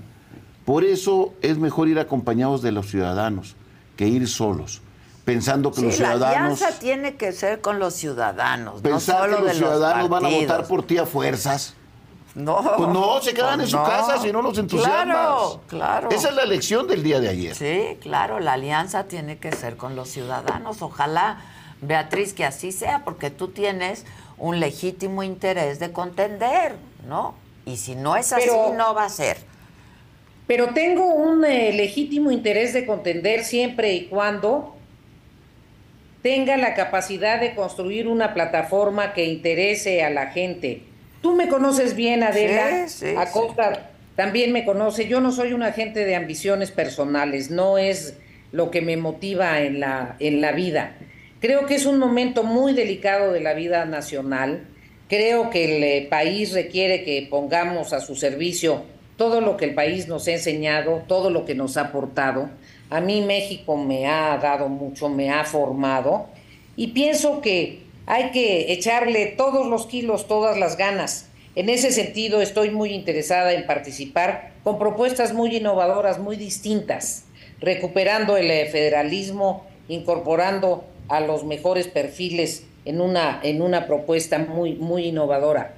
Pero sí es indispensable que hagamos las cosas de manera distinta. Estaba yo pensando que dijo eh, eh, Acosta que el presidente debería pedir licencia, o que haya condiciones de equidad que nos den a todos los precandidatos una mañanera, que podamos generar un ejército de servidores, no de la nación, sino de servidores de la democracia, que estén pagados con el erario público y que sean los que realizan las elecciones, en fin, equidad, equidad, equidad, es indispensable que dejen de realizarse elecciones de Estado y que se usen los espacios de la comunicación pública para hacer política que estigmatiza y que descalifica. Por eso, honor a los comunicadores como tú, mi querida Adela, que en eh, las condiciones más adversas mantienen la libertad de expresión. Mis respetos, querida. No, hombre, te agradezco mucho. Y yo sí me gustaría hacer un reconocimiento también a Alejandra del Moral, Este, porque a pesar de la marca, ¿no? Este, lo hizo muy bien, fue creciendo, es una chava muy joven que seguramente tendrá un futuro, un futuro político y me gustó cómo reconoce la, la derrota, ¿no? Que la derrota no es un fracaso en sí mismo, es este eh, perdió una, ¿no? Ella este pierde por ocho puntos y sale a reconocer. Guadiana pierde por 36 y se negó a reconocer. Ese es el carácter de los demócratas y de los de no, de los de no demócratas y por eso ella merece una gran felicitación. Pues sí, yo, yo sí lo hago desde aquí. Te mando un gran abrazo, Beatriz, y muchas gracias. Espero. Hay que la apuesta y la pago pronto. Lo sé, lo sé. Manda un par de libros por ahí. Muchas gracias. Gracias. Hasta luego. Gran lectora, una mujer también muy con mucha cultura, con mucho conocimiento político. Este y, muy ecuánime. Y, es ecuánime. Muy ecuánime. Eso, es este, una no hay estridencias. No eso es una cosa difícil de encontrar en la política. Pero sí, yo sí creo que tiene que haber primarias. Y que no les asusten las primarias. Yo, aprovechando que, como siempre, tienes la generosidad de invitarme en los momentos más difíciles. en los momentos más difíciles, claro, claro. yo le pido a los ciudadanos que muchos ciudadanos te escuchan, te ven eres un referente para muchos demócratas del, país, te siguen, te, tuitean, te mandan por WhatsApp, te encuentro por todos lados. Ahí ando, ahí ando por decirles que no, no, que no cunda la desesperanza. Por eso me puse a hacer esos números de cómo quedó la votación integral. Y hay prácticamente un empate. Ligera ventaja para Morena, pero no hay ningún aplastamiento. Quedamos un poco más de 51 puntos a 49 de diferencia sumando la votación integral de ayer. Y sé que los partidos van a sacar hoy en la tarde, ellos tienen el derecho, la obligación hasta constitucional y legal de emitir convocatorias. Claro. Nadie más puede emitir pues convocatorias. Pero nosotros tendremos una reunión el día de mañana, organizaciones de la sociedad civil. Y también vamos a lanzar una iniciativa. Nosotros vamos a ir a la unidad, sí, plena unidad con los partidos políticos, pero nosotros vamos a plantear la necesidad que no está a negociación de nuestra parte de que los ciudadanos sean consultados. Quieren que la sociedad participe, pues consulten a los ciudadanos. ¿A quién le conviene? A México, pero también a ellos. Tendrán más diputados, Tendrán más senadores y los ciudadanos se involucran. A ellos les va a ir bien. Y entonces le vamos a pedir a todos esos ciudadanos que nos salieron a acompañar el 13 de, de noviembre y el 26 de febrero que vuelvan a salir a acompañarnos para motivar que los ciudadanos participen en la selección de la candidatura opositora, hombre o mujer, con un cambio de régimen, abandonar este presidencialismo para ir hacia un sistema semiparlamentario, con un gobierno de coalición políticas públicas responsables. También se necesita de eso, Adela. Y unidad. Unidad. Los cuatro partidos de oposición, MC ya debe de andar, dejarse de cosas. Este, no tuvo ni candidato en Edomex ni en Coahuila y nos echa la bronca a nosotros. Debemos de ir juntos todos, los partidos, y debemos de ir juntos toda la sociedad que queremos en la democracia y en la defensa de la Constitución si los ciudadanos participan, yo no estoy pesimista. Qué bueno. Yo no. Yo estoy optimista. Y mira que sé al personajito que nos vamos a enfrentar. Lo conoces muy Algo lo conozco y sé que se va a poner más duro, siempre te he dicho. Haz un balance mes con mes y cada mes verás que no hemos visto al peor Andrés. Y todavía no vemos al peor Andrés. Pero él tampoco ha visto la mejor parte de la ciudadanía. Y esa ciudadanía va a ser más grande que su peor Andrés. Pues ojalá que así sea y que dejemos grandes lecciones, gane quien gane, ¿no? Que haya democracia. Que haya democracia, sí. Muchas gracias. gracias a ti, Adela. gracias, gracias. Qué bueno que estás optimista. Muchas Let go with ego. Existen dos tipos de personas en el mundo: los que prefieren un desayuno dulce con frutas, dulce de leche y un jugo de naranja, y los que prefieren un desayuno salado con chorizo, huevos rancheros y un café. Pero sin importar qué tipo de persona eres, hay algo que a todos les va a gustar. Los crujientes y esponjosos Ego Waffles. Ya sea que te guste un desayuno salado, con huevos o salsa picante encima de tus waffles, o seas más dulcero y los prefieras con mantequilla y miel. Encuéntranos en el pasillo de desayunos congelados. Lego with Ego. A algunos les gusta hacer limpieza profunda cada sábado por la mañana. Yo prefiero hacer un poquito cada día y mantener las cosas frescas con Lysol. Las toallitas desinfectantes de Lysol hacen súper conveniente limpiar superficies como controles remotos, tabletas, celulares y más, eliminando el 99.9% de virus y bacterias. No solo limpies, limpia con Lysol. Gracias. Oigan, hoy es lunes y hoy toca, hoy toca en punto de las 7 de la noche en este mismo canal de la saga se te estuvo di y di. La semana pasada salieron unas imágenes de una de mis niñas, una de mis chiquitas, una de mis consentidas, eh, Patricia Cantú, que fue vista llegando a un hotel con León Leiden. Sí, bebé. Ahí se ve que van llegando. Duda, padrino. ¿Hotel o motel? No, oh, ay, bebé, ¿qué te pasa, pobrecita? Hotel. Hablando de justamente la parte de la Casa de los Famosos México, este, nos invitaron y ahí anduvimos ya explorando la casa que va a ser habitada por 14 eh, personalidades a partir de este eh, próximo 4 de junio. Y bueno, ahí son unas fotos que tomé este, para el programa en exclusiva. Pues a ver, échanos el chisme de la chiquis. Ay, oye, que Ay. se fue un viaje y que, le, que se comprometió. Sí, mi chiquis. Por, segu- por segunda vez, ¿no? Porque ya se había sí, casado. ya tiene un... un- Pero el amor, ¿qué? Y no Pero no, yo la verdad, si ya me caso una vez, ya no me voy a casar dos veces, ¿no? Ya para qué te arriesgas. Ah, yo sí.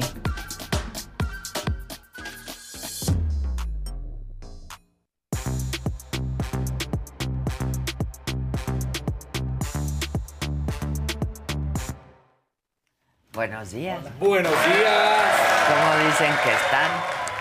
Pues bien, para ser lunes. Bueno, Alguien decía por estoy acá, mejor estoy muy enojada que ganó eh, Morena en el Estado de México. Yo, la verdad, no. Yo estoy muy enojada que no participó la gente. Exacto, Muy esa poca es la cuestión. Muy poca participación. Eso es lo que a mí me enoja, ¿no? Ganó, pues, ¿por qué nos va a enojar que Claro. ganara? Pues Claro, la pues, mayoría eh, votó por ella. Y se veía Y, y todo lo que han Pero- estado diciendo, Pero, pero que no saliera la gente a votar. Claro. Ay, se nos, se nos va el futuro en una lo- votación. Y el tarot habló. Sí. El tarot habló el viernes. El tarot Sí. habló.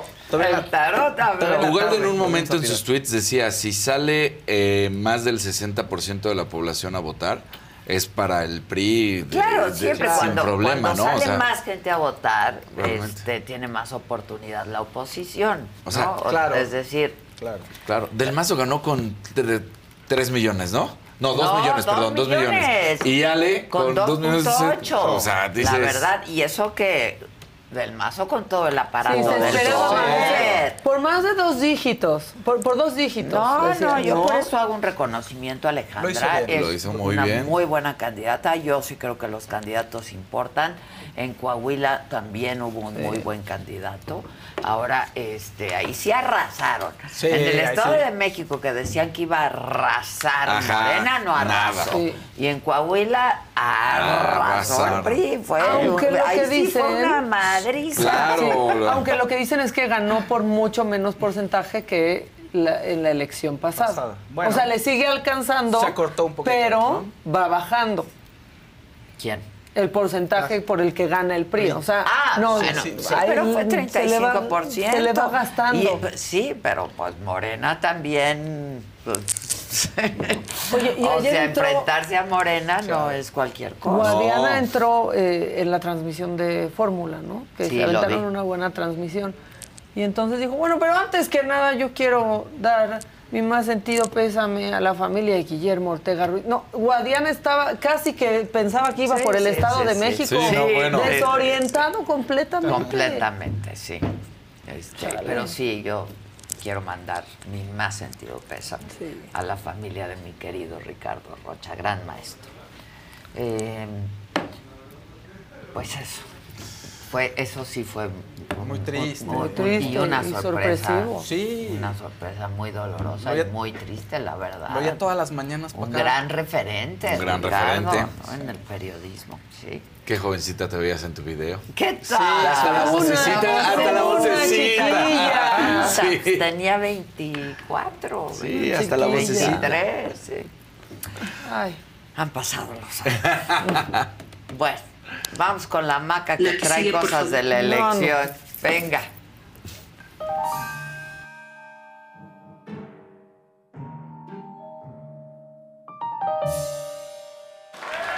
Bueno, bueno, bueno, vamos empezando la semana, hay que empezarla entusiastas, tan entusiastas como el presidente en la mañanera de hoy. ¿Vieron el inicio? Por favor, adelante. Señoría, matatero, terolan. ¿Eh? Este, ánimo. Buenos días, señoría, matatero, terola.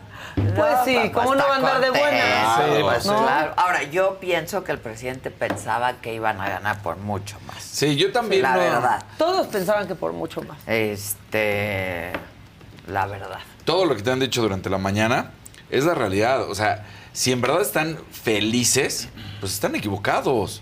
Porque se demuestra que ellos solos no pueden. Digo. Ahí está Coahuila. Ahí está Coahuila. No, entonces yo no estaría tan. de la alianza. este, y tienen que construir acuerdos porque si alguno de las corcholatas no queda contento con el método, claro. pues ahí puede haber una ruptura. Y ya vimos lo que hacen las rupturas. Y pronto. Porque pues ya era acabando esas elecciones que se iban a meter sí. ahí. Bueno, hoy se supone que Marcelo Ebrard va a hacer un anuncio, dijo que por ahí de las 5 de la tarde, iba a ser en la tarde de hoy. Sí.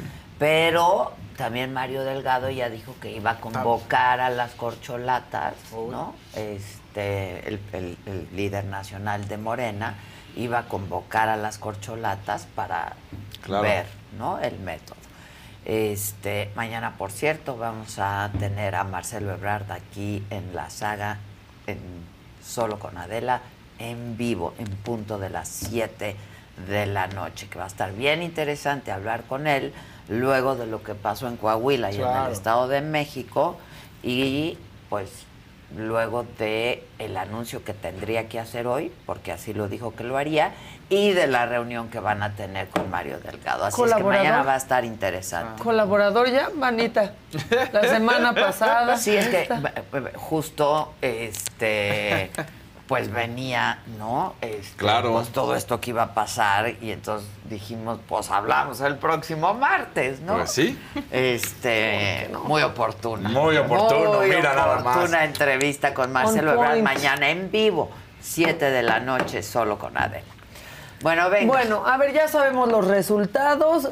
Quisiéramos decir que fue una jornada pues eh, tranquila y fue semi tranquila porque hubo pues lo que ya es costumbre estos delituchos Sí, este sí. electorales Pero el la INE verdad. viene. el INE viene claro vean. puntual, Sí, todo sí rápido. funciona. gracias a que no hubo plan B Exacto. por cierto lo que está viendo parece es el plan C de las urnas pero bueno ese es otro tema quién eh, inauguró los delitos electorales bueno, el exalcalde de Cuautitlán Izcalli, el muy tempranito desde ayer, Ricardo Núñez, fue detenido por presuntamente, así lo tenemos que decir, eh, hacer proselitismo en favor de la maestra Delfina. Ahí está cuando lo atraparon. ¿Qué traía? Por favor, su, su motín, por favor. Ay, mira, ahí traía.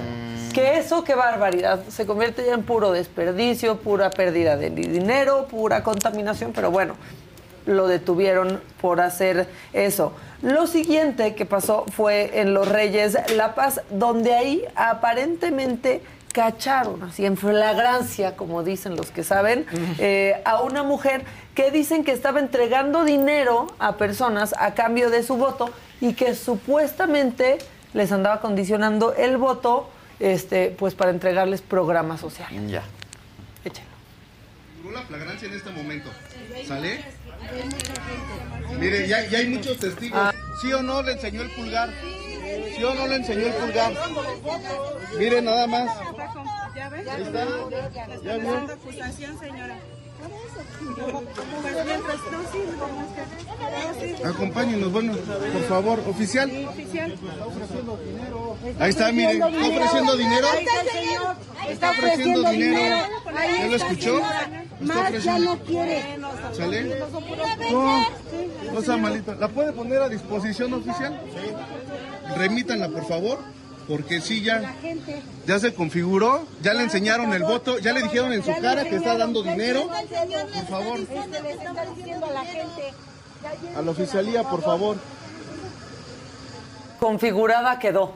Configurada quedó. Se configuró el delito. Sí, sí, Pues sí. está luego, eviden- la ahí- evidencia. La evidencia. Hubo ahí otro acto sospechoso que estuvo también captado en video, porque ya todo lo que pasa, Pues sí. alguien lo está grabando, eso Sí, es, es un hecho. Y aquí vamos a ver cómo un presidente, no el presidente de una casilla, pues estaba guardando una boleta. No sabemos si de recuerdo Ah. o para qué la quería. Este, pues si no es bautizo, para que se lo lleve como centro el de mesa, el ¿no? bolo. El bolo, El padrino. bolo. Ahí está el momento en que se lo guarda.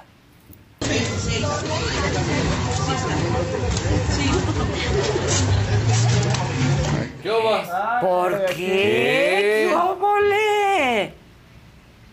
Ni Copperfield. No, sí, desaparecía no, las no, cosas tan voto. rápido como él.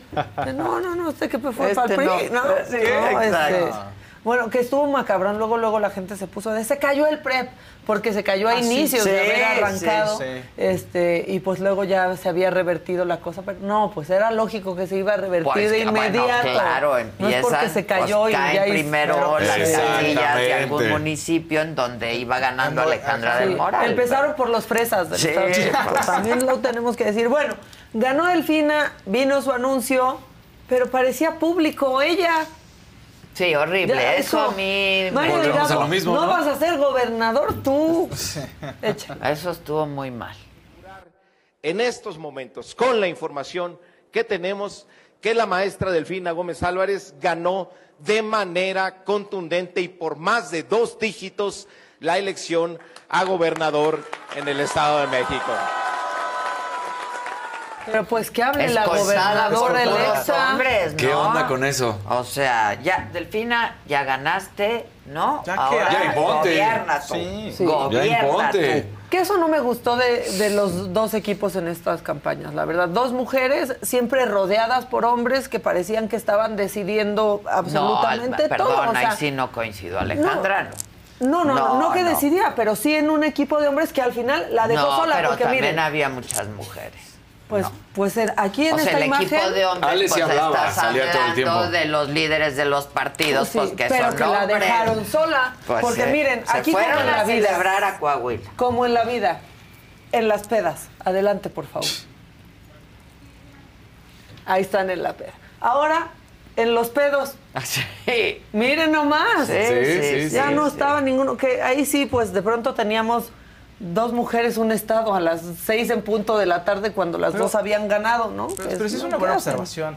Ve la foto puro hombre. O sea, sí, sí hay algo por ahí. Sí, o sea, entiendo lo que dice Maca. Si bien Alejandra sí habla, pero sí que veas en una foto mucho Sí, hombre. pero ¿no? Ale- Hay una pero Ale mujer. Los líderes consente. de los partidos. Y del otro lado, la O imagen sea, de pero Delfina no la dejaban. Campaña de Alejandra no estaba. No el equipo de campaña, pero por hombres. No, y a Delfina no le, y a avancemos. Ale no le tapaban la boca como a Sí, Delfina. sea, pero ojalá que avancemos y que veamos un equipo con los líderes de partidos y que sean cada vez más mujeres, que no sea una, ¿no? Que, que vayamos 10 avanzando. gobernadoras, ¿no? Sí, ahí va, O sea, ahí va. no manches. Ahí va. Y, apro- y a- y- y va a haber candidatas a la presidencia. Candidatas a la presidencia. Y muy probablemente presidenta. O sea, Sí. Ahora sí, Pues una cosa. Andan todos en Morena muy festejando este pues a Delfina y el Estado de México. No mencionan a Coahuila nunca. También digan y perdimos una. bueno, Claro, es que- pues. Digo, ya Sí, también. bueno, pero la- el Estado de México era una elección importantísima. Pues es que es un También país. Coahuila, pero el Sí. Estado, Sí. digo, O sea. Pero se creía que iban a llegar mucho más fácil, ¿no? O sea, con más ventaja. No, bueno, es una ventaja amplia, ocho puntos, ¿no? O sea, ahí sí no hay discusión. No, exacto. No, O no, sea, pero no son los, no son los 20 que decían. No, pero no son los 20 que se veía, decían. No. se Sí, veía todas las irreal. encuestas Si con fueran 20. 18, Claro, 17. claro. Que ¿no? decías, híjole, No, no, no. Estaba no, complicado. A Qué ver, paliza. este, pero es una ventaja que una ya ventaja. es irrevertible. Ahora también te habla de cómo van a estarse manejando. Te van a decir, no, hombre, traemos 70 puntos de ventaja. No, no es cierto. Y no caigan en Pues esas, es la porque que hacen siempre, o Sí. sea, te mienten, los inflan para también que la gente como que ya diga, no, pues ya va a ganar, ¿no? Y, Y que no muchos sal- no salgan Pero, a votar. A, ver, los que se dedican a esto y los que dicen que saben tienen que leer muy bien qué pasó. Claro. ¿no? En Este, cada elección nos la aplican. pues tiene, pero tienen que leer qué fue lo que pasó porque se Ah. está jugando un país ya. ¿no? Ya no Pues sí. es. Bueno, y en Coahuila, este, Guadiana, solo se ve el sombrero de Guadiana, pero sí habló y reconoció su derrota. Les juro, ahí está él en los micrófonos. Quiero decirles que en este momento, momento, según el reporte del PREP, observamos una tendencia desfavorable a nosotros, ¿eh? lo cual, en consecuencia, eh, pues este, eso fue, lo cual es consecuencia de la injerencia descarada del gobernador del estado a través de la policía estatal y de algunas municipales. Esa es la realidad que hicieron Mella y que fue una elección de estado, una elección de estado este que no que ustedes también Aquí Ve la diferencia de cómo reconoce su Claro, derrota claro. Alejandra, del. Moral, ¿no? Que otra vez es incontrovertible, pero sobre todo la de la de Coahuila. 30 puntos y me sales con que de Estado no ya me venga. perdí, soy una demócrata, dejé la piel en esto. Sí, no, ya. Y con Alejandra yo creo que sí, como que nace ahí un liderazgo, ¿no? Sí, Porque que vino sí, desde atrás, y tiene levantó, y levantó, y Ay, levantó. Sí, sí, ¿no? sí. Yo- y a pesar de la Pues marca del Guadiana, PRI. ¿no? Sí, o sí, sea, claro. a pesar de la marca del PRI. yo creo que ella pues, debería de pensar en lo que viene para ella. Claro. ¿no? Sí, yo a- ayer vi un video de Arturo Montiel invitando a votar y yo quería ponerle, bájalo, manito. Sí, no, bájalo, bájalo, bájalo, manito. No, no, o sea, Bueno, tienen su no lo base, pongas. tienen su base ahí. eh. Híjole. Bueno, este, los que nos tienen que dar el ejemplo, pero rompieron con la veda electoral queriéndose hacer los chistositos. Por favor, vamos con el señor Torruco. Torruco Junior. Miren, Miguel Torruco Garza. Y todavía se quiere hacer el inteligente. Quien entendió, entendió. No podían hacer ni referencia y entonces pues Sal y sal vota y vota por... Por- ah. No, hombre, unos genios. Híjole. Sí. Bueno, bueno, bueno. Hubieran puesto una saliva. entendió, entendió. Ajá. Pues sí. Y luego también este, la alcaldesa de Tepic, Geraldine Ponce, andaba compartiendo encuestas de salida, lo cual no está permitido, pero aparte, vean a qué hora lo estaba haciendo, a las 4.40, a las 3.45 de la bueno. tarde. Sí. Ah, mira. No, y empezaron O sea, a circular muchísimo. Claro. Hasta con sellos. Con y- sellos, con de 20 puntos arriba Sí. de Fina. Este, Otros de Alejandra. o sea, Miren, de- este, un sí, reporte sí, de empeza- inteligencia. Ay, empezaron a circular Sí, muchísimo. es que yo mandé a mi tía a preguntar a la casilla. Y, es- y estos son los resultados que me. ¿no? que, me, que me arrojaron. Bueno, o qué tal también Manuel Velasco, que quiso presumirnos sus dotes de pitonizo y a las 5.33 también sube este tuit ayer domingo y luego de este hubo un acto de magia, desapareció el tuit.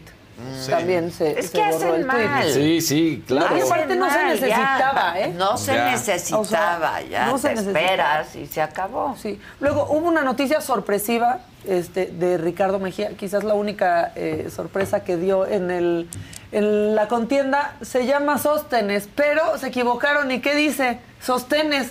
Ricardo Sostenes Mejía. Sostenes. ¿No? Este, y si fuéramos argentinos, Ricardo Sostenes, pues no sostuvo nada, pero bueno. Ricardo Sostenes, que ya no hubo sorpresa, este, ahí lo mi cosa favorita de la última semana, no sé qué piensen ustedes, el PT y el Partido Verde invitando a no votar por sus Por partidos. Sí, no, bueno. Eso se los agradezco, lo en el ya corazón. es lamentable, pero bien que les tocan las prerrogativas, Ah, claro. ¿no? Eso Por sus Eso acuerdos que claro. hacen. Soy del Partido Verde, pero no votes por el. Partido Verde, Pues, porque no, si no chinga, me pero bien que se les da su lana. Claro. Pero no votes por mí. Pues ya lana. mejor que- ya que no haya partido, No, no, está padrísimo manchen. eso. O sea, ¿qué partido pide que no voten por ese partido? Solo en México. Con eso Solo en ya caben los macabrones electorales. Sí, pues sí. Qué bueno, otra cosa, La mariposa. otra cosa, el que sigue, por favor. Let go with ego. Existen dos tipos de personas en el mundo: los que prefieren un desayuno dulce con frutas, dulce de leche y un jugo de naranja, y los que prefieren un desayuno salado con chorizo, huevos rancheros y un café. Pero sin importar qué tipo de persona eres, hay algo que a todos les va a gustar. Los crujientes y esponjosos Ego Waffles. Ya sea que te guste un desayuno salado, con huevos o salsa picante encima de tus waffles, o seas más dulcero y los prefieras con mantequilla y miel. Encuéntranos en el pasillo de desayunos congelados. Lego with Ego. A algunos les gusta hacer limpieza profunda cada sábado por la mañana. Yo prefiero hacer un poquito cada día y mantener las cosas frescas con Lysol. El limpiador de inodoros Brand New Day de Lysol limpia y desinfecta el inodoro y el cepillo, eliminando el 99.9% de virus y bacterias con una fragancia que lleva tus sentidos a un paraíso tropical. No solo limpies, limpia con Lysol.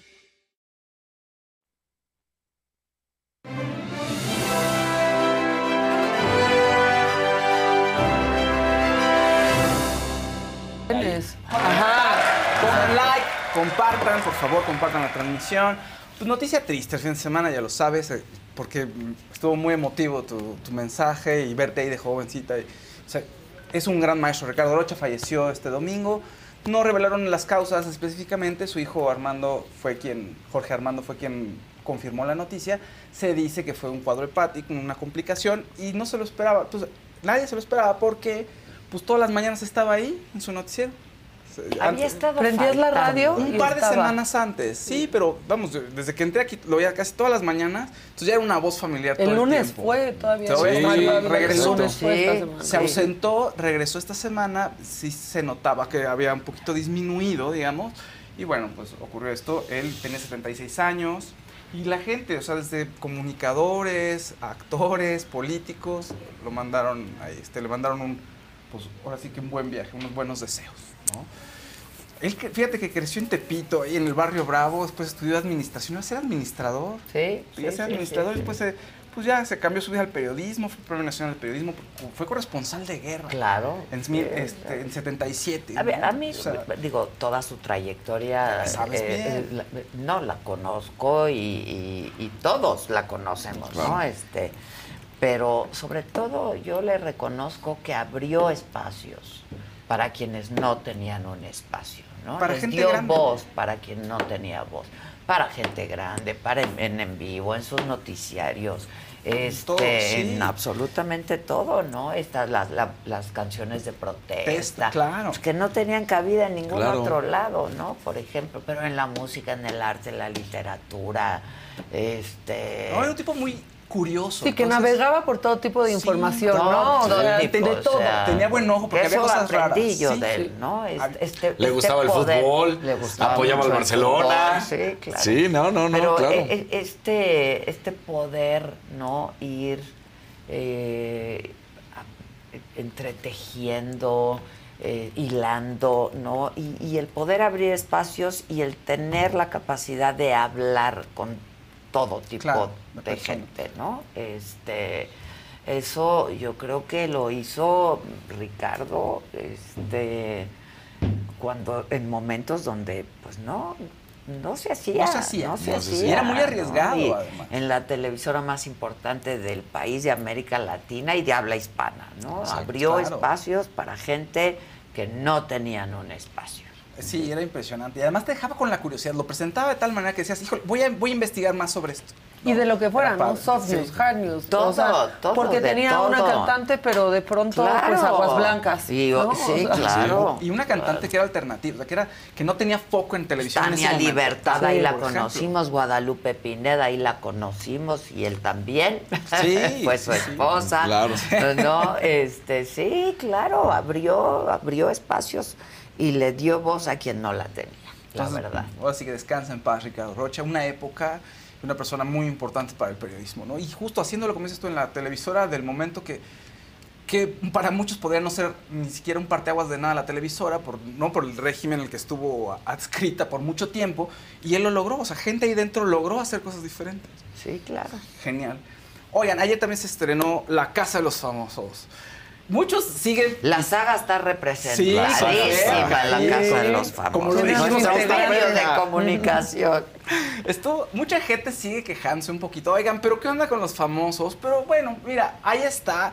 Y la gente que está ahí estoy seguro que va a hacer show. Creo que empezó con el pie derecho ayer. Gali muy bien, muy buena conducción. Y me parece que el programa cierra bien.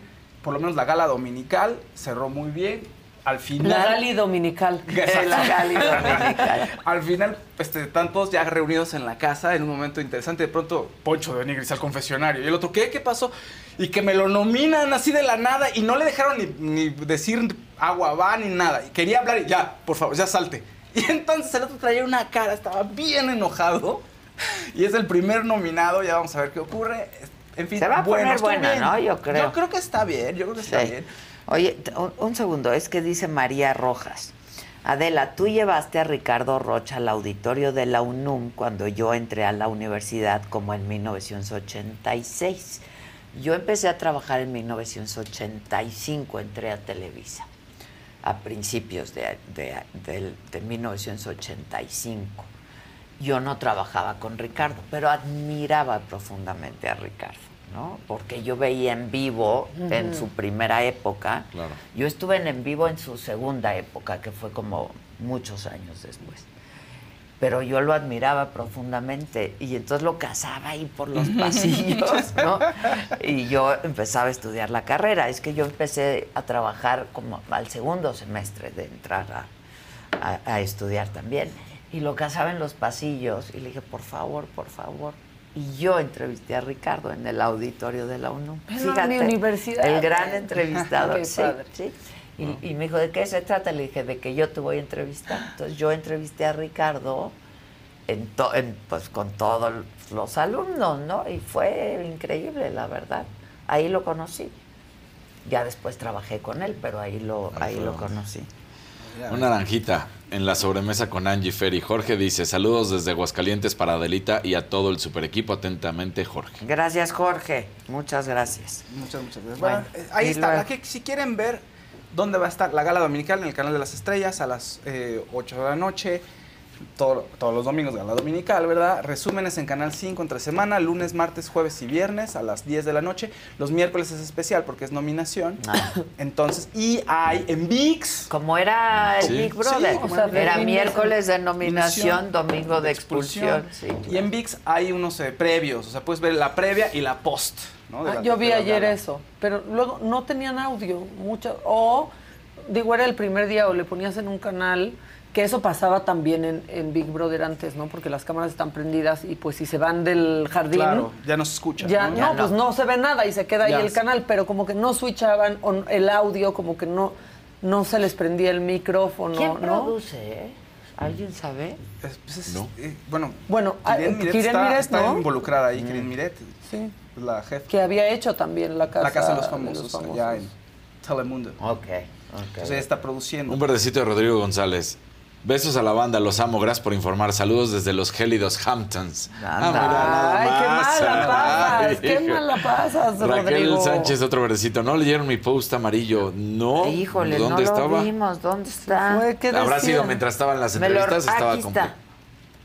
Raquel Sánchez, manda, les mandé un WhatsApp ah. agradeciendo mi estancia en Live Aqua. Los amo. Bien, Raquel. Live Aqua es hotel lo por máximo, sí, por excelencia. No, nuestro grupo. Es nuestro grupo Posadas, que es lo máximo. Oye, rápido, bueno, pues ¿quiénes están ahí? Para que- ya muchos se supieron desde antes, la lista estaba casi desde antes hecha en lo de la Casa de los Famosos, pero bueno, Paul Stanley, Raquel Vigorra, Emilio Osorio, Wendy Guevara, Poncho de Nigris, Ferca, Sofía Rivera Torres, Nicola Porcela, Apio Quijano, Marie Claire Hart, Jorge Loza, Sergio Mayer y Bárbara Torres son los que están ahí metidos y van a estar luchando por ganar. Ándale. Creo que, fíjate, después de ver las personalidades y como, eh, creo que Emilio Osorio creo que es uno de mis gallos, fíjate. Y nadie habló de Masterchef. ¿Sigue Masterchef? No, sí, ¿sabes qué? ¿Sabes que ayer lo vi y me estuvo... Me gustó bastante. O sea, está agarrando. Yo le digo a Gisela que ella amaba ya los, a todos los chefs. Pero creo que están solo ahí. lo viste tú ayer. Sí, ayer creo que sí, O sea, sí. no fue ni tendencia. Lo vi, lo vi después, lo vi ya casi a las 12 de la noche. Y está bueno. O sea, los personajes brillan, cositas me está ganando el corazón. Es muy chistosa, es muy divertida y podría hasta ganar el- todo el certamen. Pero sí, pues le pegó ahorita la casa de los famosos. Vamos a ver cómo se mueven las tendencias después. Porque Masterchef ya es una fórmula muy hecha y siempre los personajes van a brillar de una u otra manera, ¿no? ¿Y como que Poncho dicen que se fue, que Luego- cocinó feo se- se a propósito ir. para irse de. Masterchef Se acaba y de entrar ir. a la casa de los famosos? O sea, el domingo pasado estaba en Masterchef. Y la hermana de Emilio, esta Romina, está ahorita en Masterchef. Entonces ahí, bueno, en fin, todo queda en familia. Los fabulosos Cadillacs fue un éxito y yo no pensaba que fueran a llenar tanto como grupo firme. Pues sí, resulta que rompieron un récord y 300 mil almas estuvieron ahí cantando. Es una bandota. Impresionante. Además, si ves los videos, bueno, pusieron a cantar a todo el mundo ahí. O sea, sí tienen un manejo del escenario impresionante, es una gran banda y me gustó mucho que todavía hay lugar para las bandas clásicas y no todo es lo nuevo. Eso está padre. Sí. Me gustó. Es porque es de mi generación, entonces. Nostalgia, Sí, nos- nostalgia, nostalgia. nostalgia. Estuvieron ahí. Ah, Es, si podemos subirle un poquito, seguro, se puede oír la gente coreando las canciones. Se escucha impresionante la plancha del sol.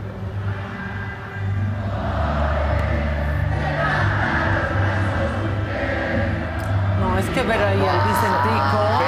Ve, ve ve eso.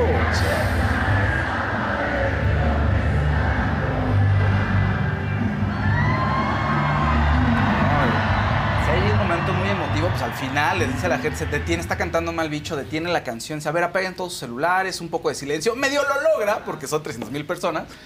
Termina mal bicho y empieza matador y bueno, no, una locura. Yo estoy a un locura. concierto de ya votar por Claudia.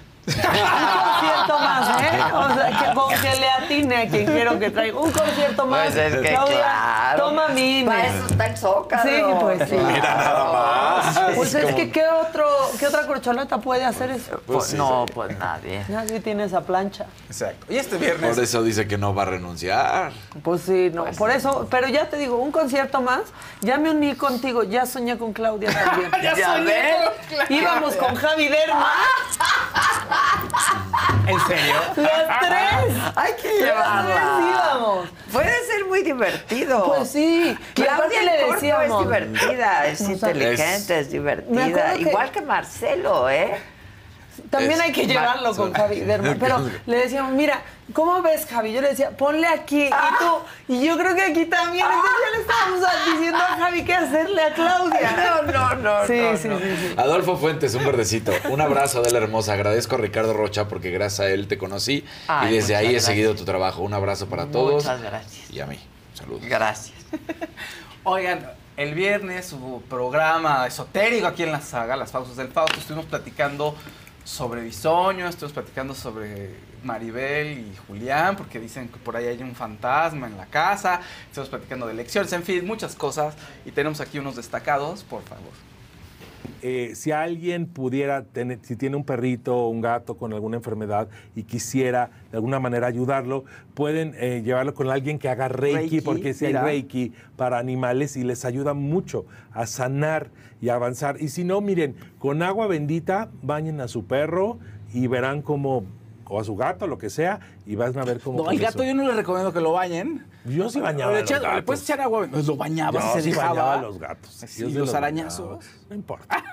Chambéenle, porque luego nomás quieren que la carta les diga y no hacen nada. Sí, Porque exacto. siempre Aquí- le digo, hay sentadotes, ¿cómo les va a caer No, las de cosas? nuevo, o sea, las cartas proponen. Entonces, a ver, tú te vas, ¿me voy a ir de viaje? Sí, te vas a ir de viaje, ¿no? Si no compras el boleto, si no llegas al aeropuerto temprano, pues no va a Y ocurrir. si no tienes lana, pues ¿cómo te vas a ir de viaje? Ni de aventón ahora. A ver, pregunta cómo, que saquen sus cartas, Fausto, y que veamos qué es lo que pasa con Maribel Guardia y, y con su hijo a A ver qué fue lo que así, pasó. ¿Qué fue lo que pasó? A ver, Sí, o ¿cómo está? Que si anda por ahí el, el alma de. a ver, vamos a ver. Vamos a ver. Ah, pues ah, sí, sí, hay, hay un mensaje, hay muchas cosas que quiere decir. Ok. O sea, muchas cosas que necesita decir que se quedó por decir. No es tanto que traiga mensajes para ella, simplemente es cosas que él hubiera querido decir, hacer y que no dio tiempo. Oye, vamos a ver para Bisoño qué dicen las Vas, cartas. vas a ver, sácale. Vamos a ver. Mira, eh, tiene potencial para salir adelante. Puede haber una situación que pueda ser favorable para él. No va a estar Ah, tan sí, no fácil. está- Ahí está la carta del crecimiento que puede avanzar Ay, y puede salir cartas. adelante. Gracias. Y esta carta dice, eh, tiene que trabajar mucho con las cuestiones emocionales, como en el momento que hablamos también de, de Yolanda Andrade, que traía mucha tristeza. Sí. En el tema de Daniel, creo que tiene que trabajar el perdón. Bueno, ahí está, si no lo vieron, véanlo de nuevo en el canal de la saga y vean el nuevo para el viernes que viene a las 5 de la Exacto, tarde. pero véanlo, véanlo. Y ahí Véanlo. estaba el Mica con su libro. Y Con ya le obedecí sí. lo que me dijo y ¿Y ya no me está diciendo más. ¿Por qué? Nomás vino a ¿Qué le dar sus instrucciones. Sí, claro. Me, me dijo tres Sí, cosas, ¿no? sí, ya sí. hice la primera, que me correspondía, la de quemar lo que no quiero. Sí. ¿No? Ya lo hice. La segunda era la limpia Ah, o la soga. Que ella, que él te iba a hacer, Sí. ¿no? Que él te iba a hacer ¿Qué? eso. Pues, ¿dónde ¿Qué estás? Se iba a traer la piedra de ¿Dónde alumbre. estás? Yo ya quemé. Un verdecito de Irma Contreras. Yo vivo en el Estado de México y es una vergüenza que la gente después de tanto que nos ha costado no salga a votar. Eres una chingona de la y Ah, muchas es gracias, muchas gracias. Sí, que no Eso. No le Miren, votan. no sé si soy chingona Sí. o no, pero de que tengo bien puestos los pantalones, sí los tengo. Bueno, Sí, y luego- cierto. Sí, Bueno, cierto. Sí, es cierto. Natalie Portman está pasa- pasando por un mal ¿Qué? momento. No lo puedo creer. ¿eh? Natalie ¿Cómo le ponen el cuerno? A Le estaba Natalie poniendo el Portman. Pues es que les digo, no hay esperanza. Ay, Así Dios. es. Lleva dos hijos, favor. 10 años de casada con Benjamín, que es el coreógrafo, con el que se se enamoró en Cisne Negro, 2007 fue la, la película, se enamoran, se ¿Qué casan. mujer esa? Tienen Es dos que, niños. A ver, lo vemos, desde, también. lo vemos de nuestra ella perspectiva. es, la, ella es la, la activista con la, dicen, con la que dicen que le está poniendo. No. Es que, a ver, lo vemos de nuestro Camille punto de Tion. vista. Ninguno de nosotros cuatro le pondríamos el cuerno a Natalie Claro. Portman. Es que no, Ninguno. Pero este lleva años con ella. También. o sea, ya se acabó. Ahora, Ajá. dicen que Lleva un rato. comiendo. Se acabó el amor. pues. Se acabó. hasta la belleza El cansa, dice José José. Llevan un rato. Y que están- Mijares, ¿no? Que se acabó el amor. Sí. Sí. Llevan Y un si rato me que están tenías, dice también. Mijares, También. perdón, Fausto. No, no, está bien. Estamos musicales. Está bien, está bien, está bien. Para Muy- musicalizar Muy ad tu- hoc. tu, tu información. Muy ad hoc, Exacto. muy ad hoc. Que llevan un, un rato que están mal la relación, estaba mal, que ella ya sabía, se había enterado de la infidelidad en marzo al parecer. Y que están luchando y haciendo todo lo posible por regresar, que incluso se les vio juntos el 29 de mayo, pero des- un par de días después los periódicos dieron a conocer toda la noticia de la infidelidad. Y eso siempre trastoca y siempre echa a perder muchas cosas porque pues, que todo el mundo esté ahí observándote, pues te trae recuerdos. Entonces, todavía no se separan, pero quién sabe qué ocurrirá. Tienen que trabajarlo y por lo pronto lo van a trabajar. No, y la bronca de que sea tan público es que si ella perdona, pues la van a atacar. Si no perdona, la van a atacar. Pase lo que pase, la van a atacar, Sí. ¿no? Y, y él, Y que fue el que hizo. saben lo que hacen. Exacto. Ya se Que acabó. nos dejen en paz y vivir. Oigan, ¿quieren? Les, uh, mira, la gente está preocupada por Luis Miguel. O sea, que sí se ve muy bien, se ve muy bien, y de pronto que se le empieza a pasar de tueste el, Ay, nada nos delgadez. gusta que si se parecía a Donald Trump antes y ahora que está flaco. Y entonces no sé, a ver, miren, pongan, las fotitos ahí. A ver qué opinan ustedes. Se- no se ve tan mal, pero creo que son fotos que no, no, favorecen. se no ve favorecedoras. muy bien, delgado, por favor. Pero la que sigue, mira, se ve un poquito... Es que ella también, oigan, tampoco tiene 20 años, Pues oigan, sí. tampoco. ¿Cómo quieren que se vea ¿Cómo quieren Luis que se Miguel? vea? ¿Pero qué edad tiene Luis Miguel? 50 y Sí, 50 y tantos, ahora te digo cuántos tiene, pero no o tiene sea, por 60, ejemplo, pero ya comparen- tampoco- si tiene la misma edad que el burro, comparen. Tiene 53. Sí. 53. No, Pues se sí. ve muy bien. Digo, a ver, los, años no pasan, se quedan en uno. No, a Se ve ver, súper. Se ve ¿Quién se ve súper. Qué bueno que 53. bajó de peso, se ve increíble. Estaba en una boda ahí con su novia. Además, cuando bajas tanto de peso, pues se te cuelga un poquito. Javi Derma, ¿dónde estás para Luis? También voy a soñar que lo Sí, llevaba. exacto, Luis Miguel, ahí sí te acompaño en el sueño. Sí, sí, sí, sí, sí. Me puedes decir, ¿ves ese procedimiento que también haces por ahí? A ver, hácelo. Hácelo a Luis Miguel, Javi. Bueno, pues ya, que Muy bien. El que sigue, por favor. Venga, mi Dani. Venga. Somos campeón.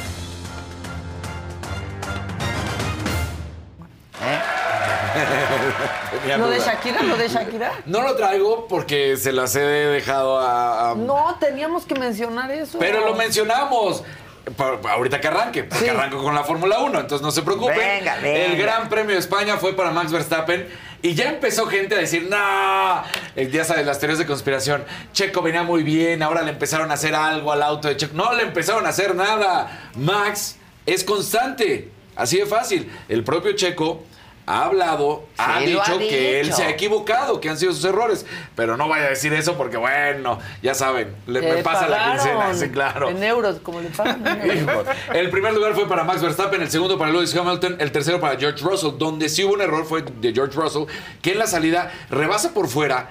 Y ahí hasta el propio Checo va y critica y, y- y, bueno, por la radio no va y le dice, oigan, ¿qué pasó con George Russell? De repente aparece un castigo que sí se le hace a otro compañero, pero a él no. Y eso dejó muy molesto a las personas porque si hubieran puesto el castigo que le tocaba a George Russell de andar rebasando por zona donde no es, tendría que haber sido por lo menos cinco segundos. Y esos cinco segundos hubieran puesto a Checo en, la, en el podio, en la tercera Ah. posición. Ahora, desde mi perspectiva, obviamente yo no soy el ingeniero, no soy el director de la orquesta, pero me parece que en las últimas vueltas, quedaban 16 vueltas, Checo Pérez tenía llantas duras, el compuesto duro, y se pudo haber aventado ya hasta el final porque estaba en ese momento en la tercera posición, mientras que George Russell estaba por detrás. ¿Lo pudo haber alcanzado? Sí. ¿Estaba recortando segundos? Sí. Pero pues ya te la juegas porque lo mandan ingresar otra vez a pits, a cambiarle por el compuesto blando y cuando sale, pues sale detrás de George Russell. Yo hubiera hecho, pues ya me la juego. Si va al parecer a terminar en cuarto lugar, justo terminó en cuarto lugar. Entonces, ¿Qué sucede? Se aleja muchísimo. Max Verstappen tiene 170 puntos, es líder absoluto y en solitario.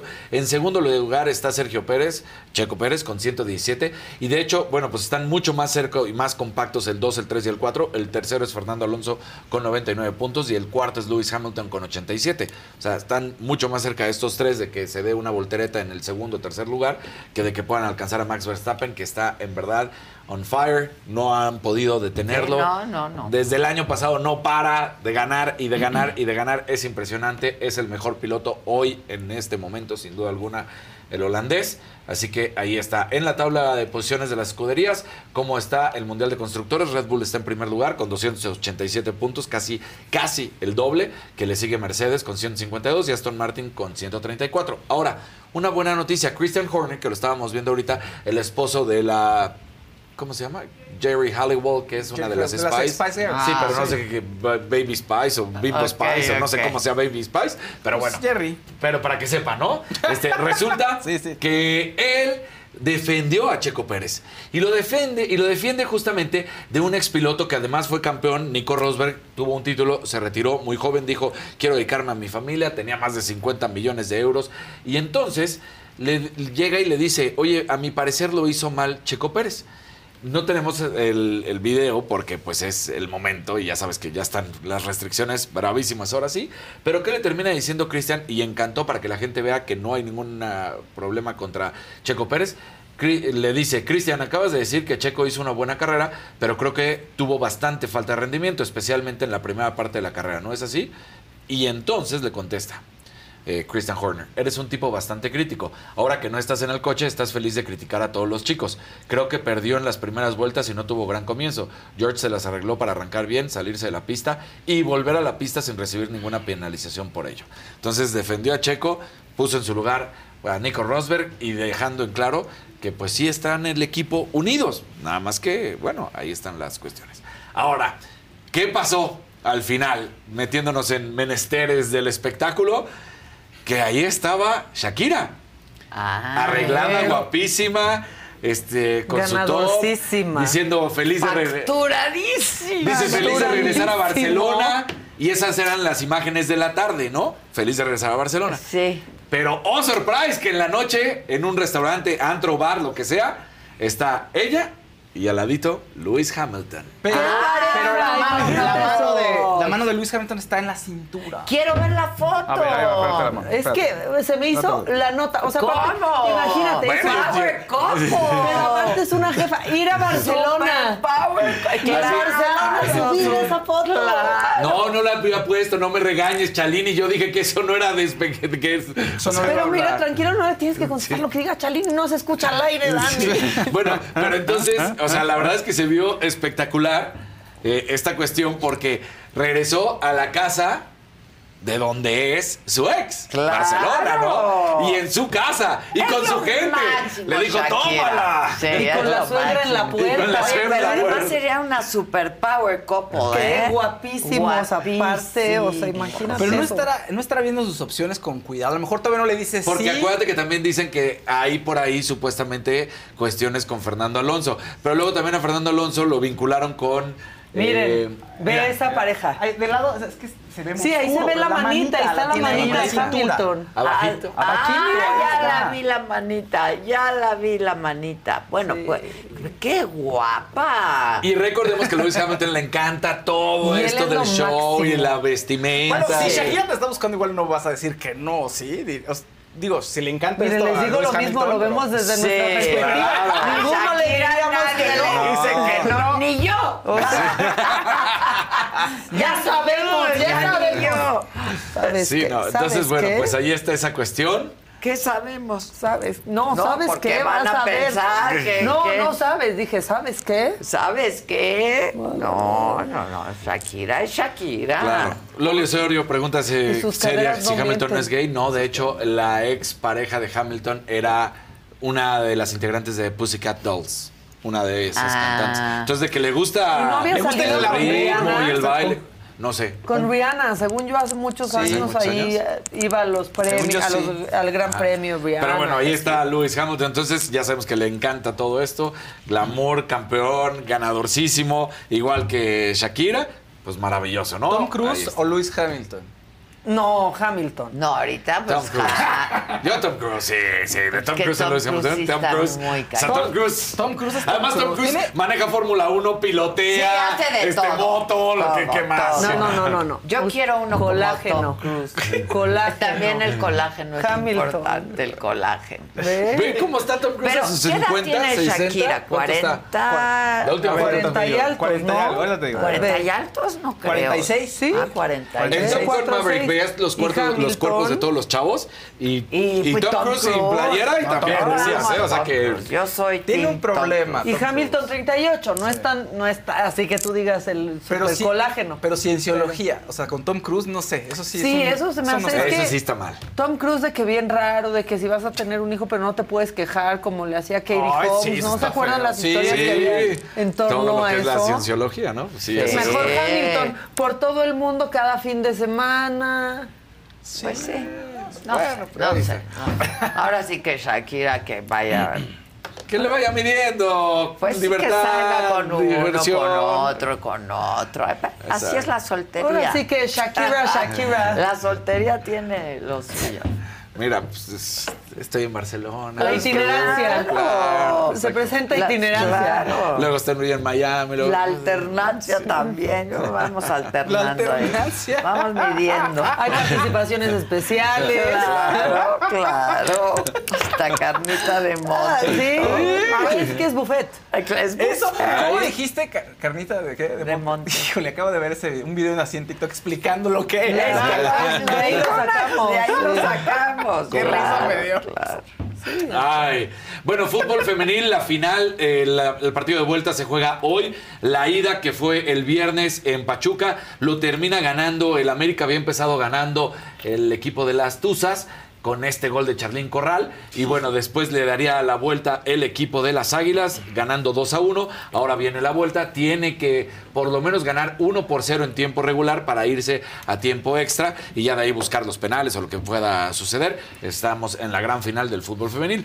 Pero mientras eso pasa, hay que decir, la selección mexicana femenil fue la campeona del premundial sub-20. Le ganó a Estados Unidos. A Estados Unidos, que Estados Unidos es la manda más de aquí Sí. y, y del mundo, ¿eh? O sea, Sí. Entonces, bueno, pues terminan ganando las mexicanas, lo hacen espectacular.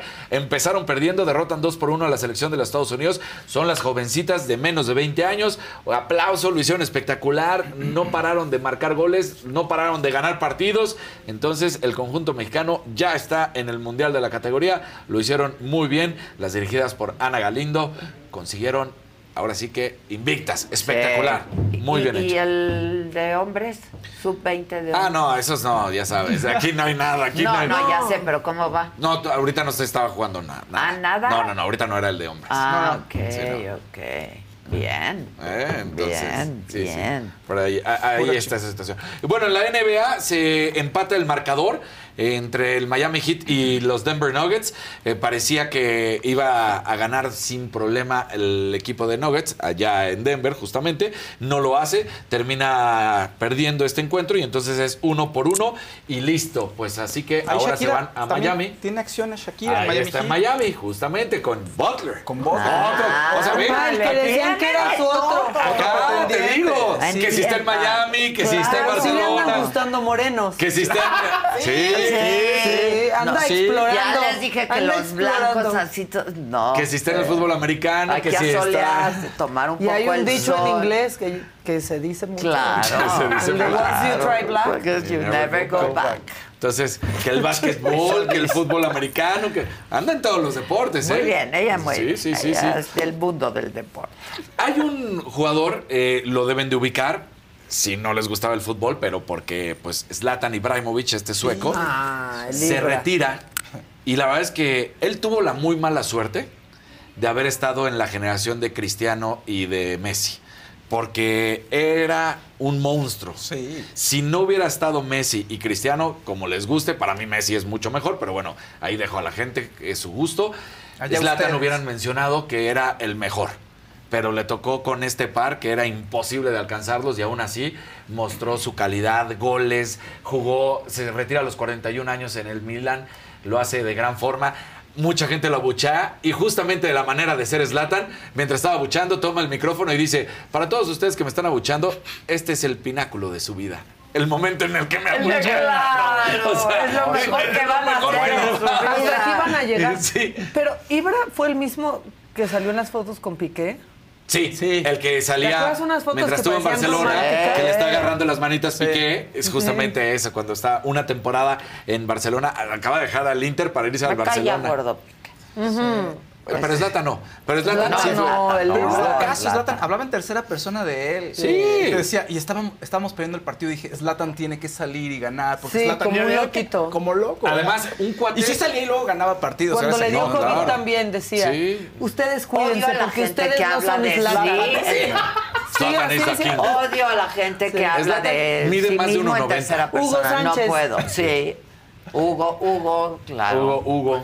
Pero Zlatan, Los eh, políticos lo, lo que te voy a decir es de, de- porque Zlatan mide más de 1.90 y se movía, porque normalmente en el fútbol si te dicen que mientras más chaparrito tienes mejor habilidad, que los altos Más no, rinconero. no tienen tanta Sí, habilidad. sí, sí. Y entonces Zlatan jugaba y juega, porque bueno, que ya se espectacular la verdad, y tiene goles impresionante con cualquier equipo y con la selección de medio campo, de además hacía artes marciales, hacía de todo, entonces impresionante el sueco, pues se retira ahora sí ya del fútbol a sus 41 años de edad. Maquita, ¿estás preocupada? ¿Qué? Estoy preocupada. No, es que se está trabando otra vez esta cosa. Mi celular se está trabando muchísimo. Necesito cambiarlo, pero mira, no he tenido tiempo y la verdad están muy caros, manita. Ya Sí, hemos lo- hablado de eso. Yo No, cambié. no muy caros, caro. Yo sí. cambié por el que se- ya ca- ca- acabó mi plan. No, Sí, ya, que no, no Exactamente. yo no cambio. Muy caro. No, pero no están caros, Maquita. Tienes que ir a Chedraui y fíjate que ahí hay, por ejemplo, de marca LG y por cada mil que gastes te van a regresar 250 pesitos. Te vas a ahorrar 250 O sea, hay un pesitos. reembolso, digamos. Exacto. O sea, voy a ir a O sea, es virtual, pero, te ya te lo había dicho desde la otra vez. Es que luego no escucho a Daniel. Yo voy a ir a darme una vuelta. este, Gracias. para- No, pues luego no te escucho, manito, la verdad, pero me voy a ir a dar una vuelta para ver qué descuentos hay. Este, también qué equipos, porque igual pues tienen la variedad para ver. Hay de todos los equipos. ¿Cuál me convence? Ahora, Te queda un día porque recuerda que el hot sale empezó el 29 y termina el 6 de junio. Puras Mañana presiones. termina. Entonces, córrele, porque en Chedraui Cuesta, menos. Puras presiones, Marita. Hoy, hoy que tenemos el día lleno. Me queda la día. semana y la vida. Sí, bueno, sí, sí. ¿a qué hablan de eso? Hoy que le tocó el turno a Ricardo Sheffield. No, ya en serio, en serio. Este, No, Sí. estoy hablando en Sí, serio. hoy es que es ustedes hablan quién de celulares y Sí. yo veo la mañanera. Y Ricardo Sheffield, el eh, procurador federal del consumidor de la Profeco, dijo que muy bien Chedraui, que muy bien por Chedraui porque es aliado de los consumidores porque sus precios son bajos. Así Pues es que ya entiende que en Chedraui Cuesta menos. Voy a ir ahorita y ya te voy a hacer caso, Daniel. Prometo escucharte. caso. Oye, lo que dice. Porque además el sale se va a terminar mañana, desde Ya la semana pasada. Y entonces vas a decir, Ya, se va a Daniel, acabar pero la promoción. Mira, es que estoy muy ocupada, pero voy a ir. O- ve cuando vayas a los pañales y me mandas fotos. Exacto. Lo voy a Me lo firmas, me lo sacas a meses. La- lo voy a hacer hoy para que Y no ahí digas te va que no. pagando. Exacto. Sí, para eso estamos los amigos. Claro, pues, para bajar nuestro nivel crediticio, Pues, claro. Oigan, este, hablando de gente guapa y talentosa, está aquí en México el cantante y actor español Dani Rosado.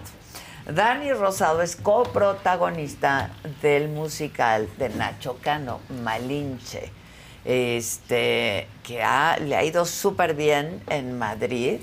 Y a mí me gustaría saber si próximamente vienen a México. Vente, Dani, ¿cómo estás? Hola, ¿qué tal? Hola, Dani. ¿Cómo estáis? ¿Qué tal? Bueno, Te Adela, veía muy divertido un placer, por un ahí, placer. Igualmente. Muy bien, ¿y tú? Os he traído un regalito Ah, del musical para que lo tengáis Muchas aquí. gracias, está increíble. Y nada, yo encantado de estar aquí con vosotros. ¿Y Qué tu bueno. ¿Y el chaleco? Mira, chaleco, esto lo Sí. sacamos al final. Quería que vieseis un poquito de, de, bueno, del vestuario. Ándale. No me he podido traer todo, ¿no? Porque si no les dejo sin ropa a los de allí. Oye, ¿no? yo entrevisté a Nacho hace, ¿qué sería? ¿Cuánto tienen ya en escena?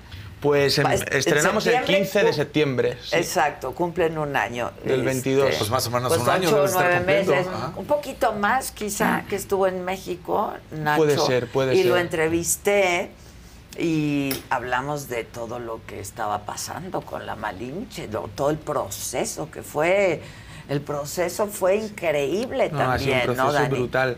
Mucho ensayo. Ha sido, bueno, yo creo que de los. En España, yo creo que no se ha ensayado tanto un, un- un musical. Siempre los formatos suelen ser franquicias, ¿no? Sí, claro, ya viene- claro, ya está viene el muy- manual hecho, claro, sí, ya viene el hecho, manual, entonces, te dan el incluso kit. hasta trabajas, el, el escenario es como un ajedrez. Claro. De A, A1, Z13, entonces está todo Ya, muy marcado. trazos Esto hubo que crearlo. de- Todo, de cero. desde Entonces, cero, fue según una eh, entraba gente nueva o, o nos íbamos incorporando gente nueva, cambiaba mucho las cosas, porque a lo mejor el personaje de Cortés con otro compañero sugería una, una forma de interpretación o una escena diferente, pero conmigo generaba otra cosa. Entonces, bueno, ha sido un proceso de creación muy largo. Bueno, Nacho Cano ha estado 12 años. 12 años. 12 años. 12 años con el Y con poniendo el, el- el- concepto. por así decirlo, en marcha un poquito, hemos estado dos años de ensayo, creando, viendo qué funciona, qué no funciona, y a día de hoy seguimos haciendo todavía ese experimento, ¿no? Porque el público es el que más te va a dar el feedback y, y, y va a saber qué va a funcionar, qué puede funcionar, y bueno, cada uno es de Que su casa, de su padre, de su madre, maravillosamente y es- está en yendo Madrid. genial. Estamos disfrutando mucho, estamos teniendo mucho público ¿Qué- y esperemos tener mucho más. ¿Cuántas Claro. veces presentan el espectáculo? a la Hacemos funciones eh, de martes a domingo. Ok. Todos los días, eh, menos el lunes que descansamos. Y los viernes y los sábados hacemos doble sesión. Wow. Uf, y así sí. llevan desde septiembre. Desde septiembre así estamos. Guau, ¿Y Así llenos? estamos. ¿Y llenos Muy total? llenos, todo genial. Viene mucha gente de México, eso es muy importante. Vamos cada día más. Yo quiero ir, voy a ir al aniversario. Ay, ¿Van sí, a hacer algo venir. especial por el aniversario? Tenéis que venir, por favor, estáis todos invitados, vamos, vais a disfrutar. Vamos. Y bienvenidos a España, tenéis que venir Claro, a Madrid, claro, a, Madrid, a tomarse unas cervecitas, ¿no? Como una cañita, una cañita. cajitas, unas Pero tienen ahí un gran talento porque hay es José Ignacio Galán que está ahí, que es Nacha la Macha. Nacha yo- la Macha. Yo lo conocí una vez por salir de fiesta en Madrid y hace un personaje que se llama Nacha la Macha, muy divertido. Y ahora le ha ido súper bien Sí, sí. En, en La Malinche y nominado. o Total, sea, bueno, ¿no? es que Ignacio Galán es un actorazo, o sea, no Sí, lo vamos a negar. increíble. Tiene un talento brutal. Yo no concibo a otro personaje que no sea Olmedo, que no sea eh, Ignacio, porque es que, es que le da ese carácter, esa comedia. es, a mí me parece, es un actorazo que es, trabajar con él te, te enseña mucho. O sea, porque yo comparto mucho, mucho escenario con él. La verdad es que tenemos un equipazo brutal, un equipazo de actores y de actrices, bailarines y, bueno, eh, Bueno, contamos con es Jesús una- Carmona. Sí, es una locura. Una- ¿No, ¿no han visto La Malinche en, En Netflix, el Netflix? documental. No, el documental, El no, el documental, que es todo el, el proceso Un de proceso creación brutal, Sí, sí, sí. brutal. Y los ves como ustedes bailan y hacen. Y Sí, los bailarines sobre todo. Yo al- al, al show lo que más destaco es el, es el baile. Es uno de los eh, musicales que hay hoy en día que cuenta mucho la historia con el baile. Casi siempre no todo está narrado, está cantado, todo ¿no? cantado. Pero en este musical Hay unos duelos ahí. de Claro, ahí está. No, no, no, no. y cómo, no. cómo han sido capaces, bueno, ¿no? De darle el carácter a los españoles, ¿no? Con el flamenco, Claro. los caballos, eh, Don Pedro de Alvarado, Cortés, y luego los aztecas eh, con Sergi, eh, Sergi Orduñe, que, bueno, eh, es un bailarín de, de hip hop, sobre todo, y de eh, danza urbana. Brutal, ha conseguido con los aztecas hacer, bueno, un baile urbano que hay un contraste tremendo entre el flamenco ¿no? y, el- y los aztecas, los españoles y los aztecas. Entonces, Sí, bueno, no, es creo que cuenta mucho el baile. eso, es cuenta una muchísimo. Yo digo, veía el documental, pero muero por ver el show. No, no, tenéis que muero verlo, por favor. ver hay el que verlo show. y vivirlo porque es muy sensorial. Oye, y luego también han tenido como bandas invitadas mexicanas, Sí, ¿no? Ha estado creo que la banda El Recodo, Vino creo que Recodo, el Tri, el Tri, el en el. Tri. También vino Alex de Maná, vino a tocar la, Ah, la- batería y bueno, ese día fue brutal porque es que hay que verle tocar. Claro, Ah, es, claro. es- es una locura como toca, aparte es un show, ¿no? Que, que ver un batería tocar y verle luego Sí, lanzar las baquetas, claro. tal, y cómo lo disfruta. Estamos teniendo mucha gente de México, muchos artistas, y eso es lo importante, ¿no? Que, que retomemos esa hermandad, ¿no? Que al fin y al cabo todos somos, gracias a un poco a esa unión, ¿no? Y a, Claro. ese, a esa forma de... Que es una visión bien padre de que tiene él. Además es muy valiente, es, es hasta revolucionario, porque es un hombre, hablando de una mujer, en momentos en los que dices, no, este no está de moda, digamos. Claro. Y además un español hablando de la conquista de México. Sí, sí. Entonces es Claro, revolucionario. es- entiendo que es un tema a lo mejor pues un tanto peculiar, ¿no? Por- pero bueno, eso es lo que siempre digo yo. Si queremos contar la realidad de las cosas, la gente no quiere salir del teatro llorando Claro. ni deprimido. La gente quiere, quiere sentir amor, quiere ver felicidad, quiere... Y esto es un poco lo que Nacho ha, ha querido poner en el escenario, ¿no? Y, y me parece muy importante ese mensaje. Y de la ya basta historia, de ¿no? echarnos balones entre nosotros y- y, pelear. Claro. Sí, claro. Si el mundo no funciona si no estamos unidos. Entonces ese es el mensaje y me parece un mensaje maravilloso, ¿no? Que la unión y el respeto es lo fundamental en esta, en esta vida, sí, vaya. claro. Que No, es una, es una maravilla. Y el amor, ¿no? el amor, que y gracias hablar al amor de nuestra muchas cosas. historia, ¿no? Este... Es muy bonito, ¿no? Poder compartir Y además. Nacho hizo mucha investigación, Sí, mucha sí, sí. investigación durante muchos años. 12 años, imagínate, o sea, 12 estuvo años. Sí, cocinando a fuego cocinando, lento. sí. Claro, no, bueno, yo al, al hacer de Cortés me tocó investigar, lógicamente. Y es que entiendo que se haya metido tanto a, a estudiarlo porque es un, es un tema muy amplio. Y fascinante. Porque claro, tienes dos culturas, pues de, de esto es de lo que yo un poco entendí, ¿no? La maya, la azteca, pero cada una cuenta una cosa que es parecida, pero no. Entonces es un... Creo que para eso tienes que tenerlo muy claro y ahí Nacho hizo un trabajazo brutal, Sí. brutal y muy profesional. Se juntó con grandes historiadores mexicanos, Claro. con grandes investigadores de todo tipo, ¿no? Sí. Te iba a decir que desde entrada tú tienes un choque, porque en la escuela lo que nos enseñan, te enseñan de Cortés, por ejemplo, y de repente llegas y ves 12 años de estudio de lo que es realmente y te enteras de otro mundo, ¿no? Exactamente, que bueno, que es lo que pasa, ¿no? Que la Eso, gente juzga o sea, sin saber nada más muchas decimos, veces, ¿no? Fuimos conquistados, ¿no? Total. Fuimos conquistados, pero bueno. Sí, bueno, es un tema que, bueno, entiendo que es eso, que es peculiar y es, estamos Y que hablando no lo de ve una el época... presidente ahorita, Sí, ¿eh? claro, No, no, no, que va a pedir que queremos nos pidan perdón. No, no, no. Y, y es- Este. en la época era otra, era otra forma de vida, otra forma Exacto, de pensar. Y claro. bueno, no podemos echarnos a nosotros. Ninguno de los que estábamos. Claro, eso, eso está claro. Pero es que dile al presidente. Exacto. Oye, y tú eres cantante, ¿no? Eh, Eres actor, Sí. cantante, Sobre todo músico. cantante. Sobre todo cantante. Sí, cantante. Es lo que más un poco ha indicado mi vida, ¿no? La música. La música ha sido siempre, para mí, la música es el motor fundamental. Tú- que tu vida es muy corta, ¿no? Tienes- Es muy jovencito. Claro, bueno, tengo 26 años. Exacto, 26, eres sí. muy. Pero desde, vamos, desde los 6 años la música ha sido un- un- el motor principal. ¿Qué, qué música te...?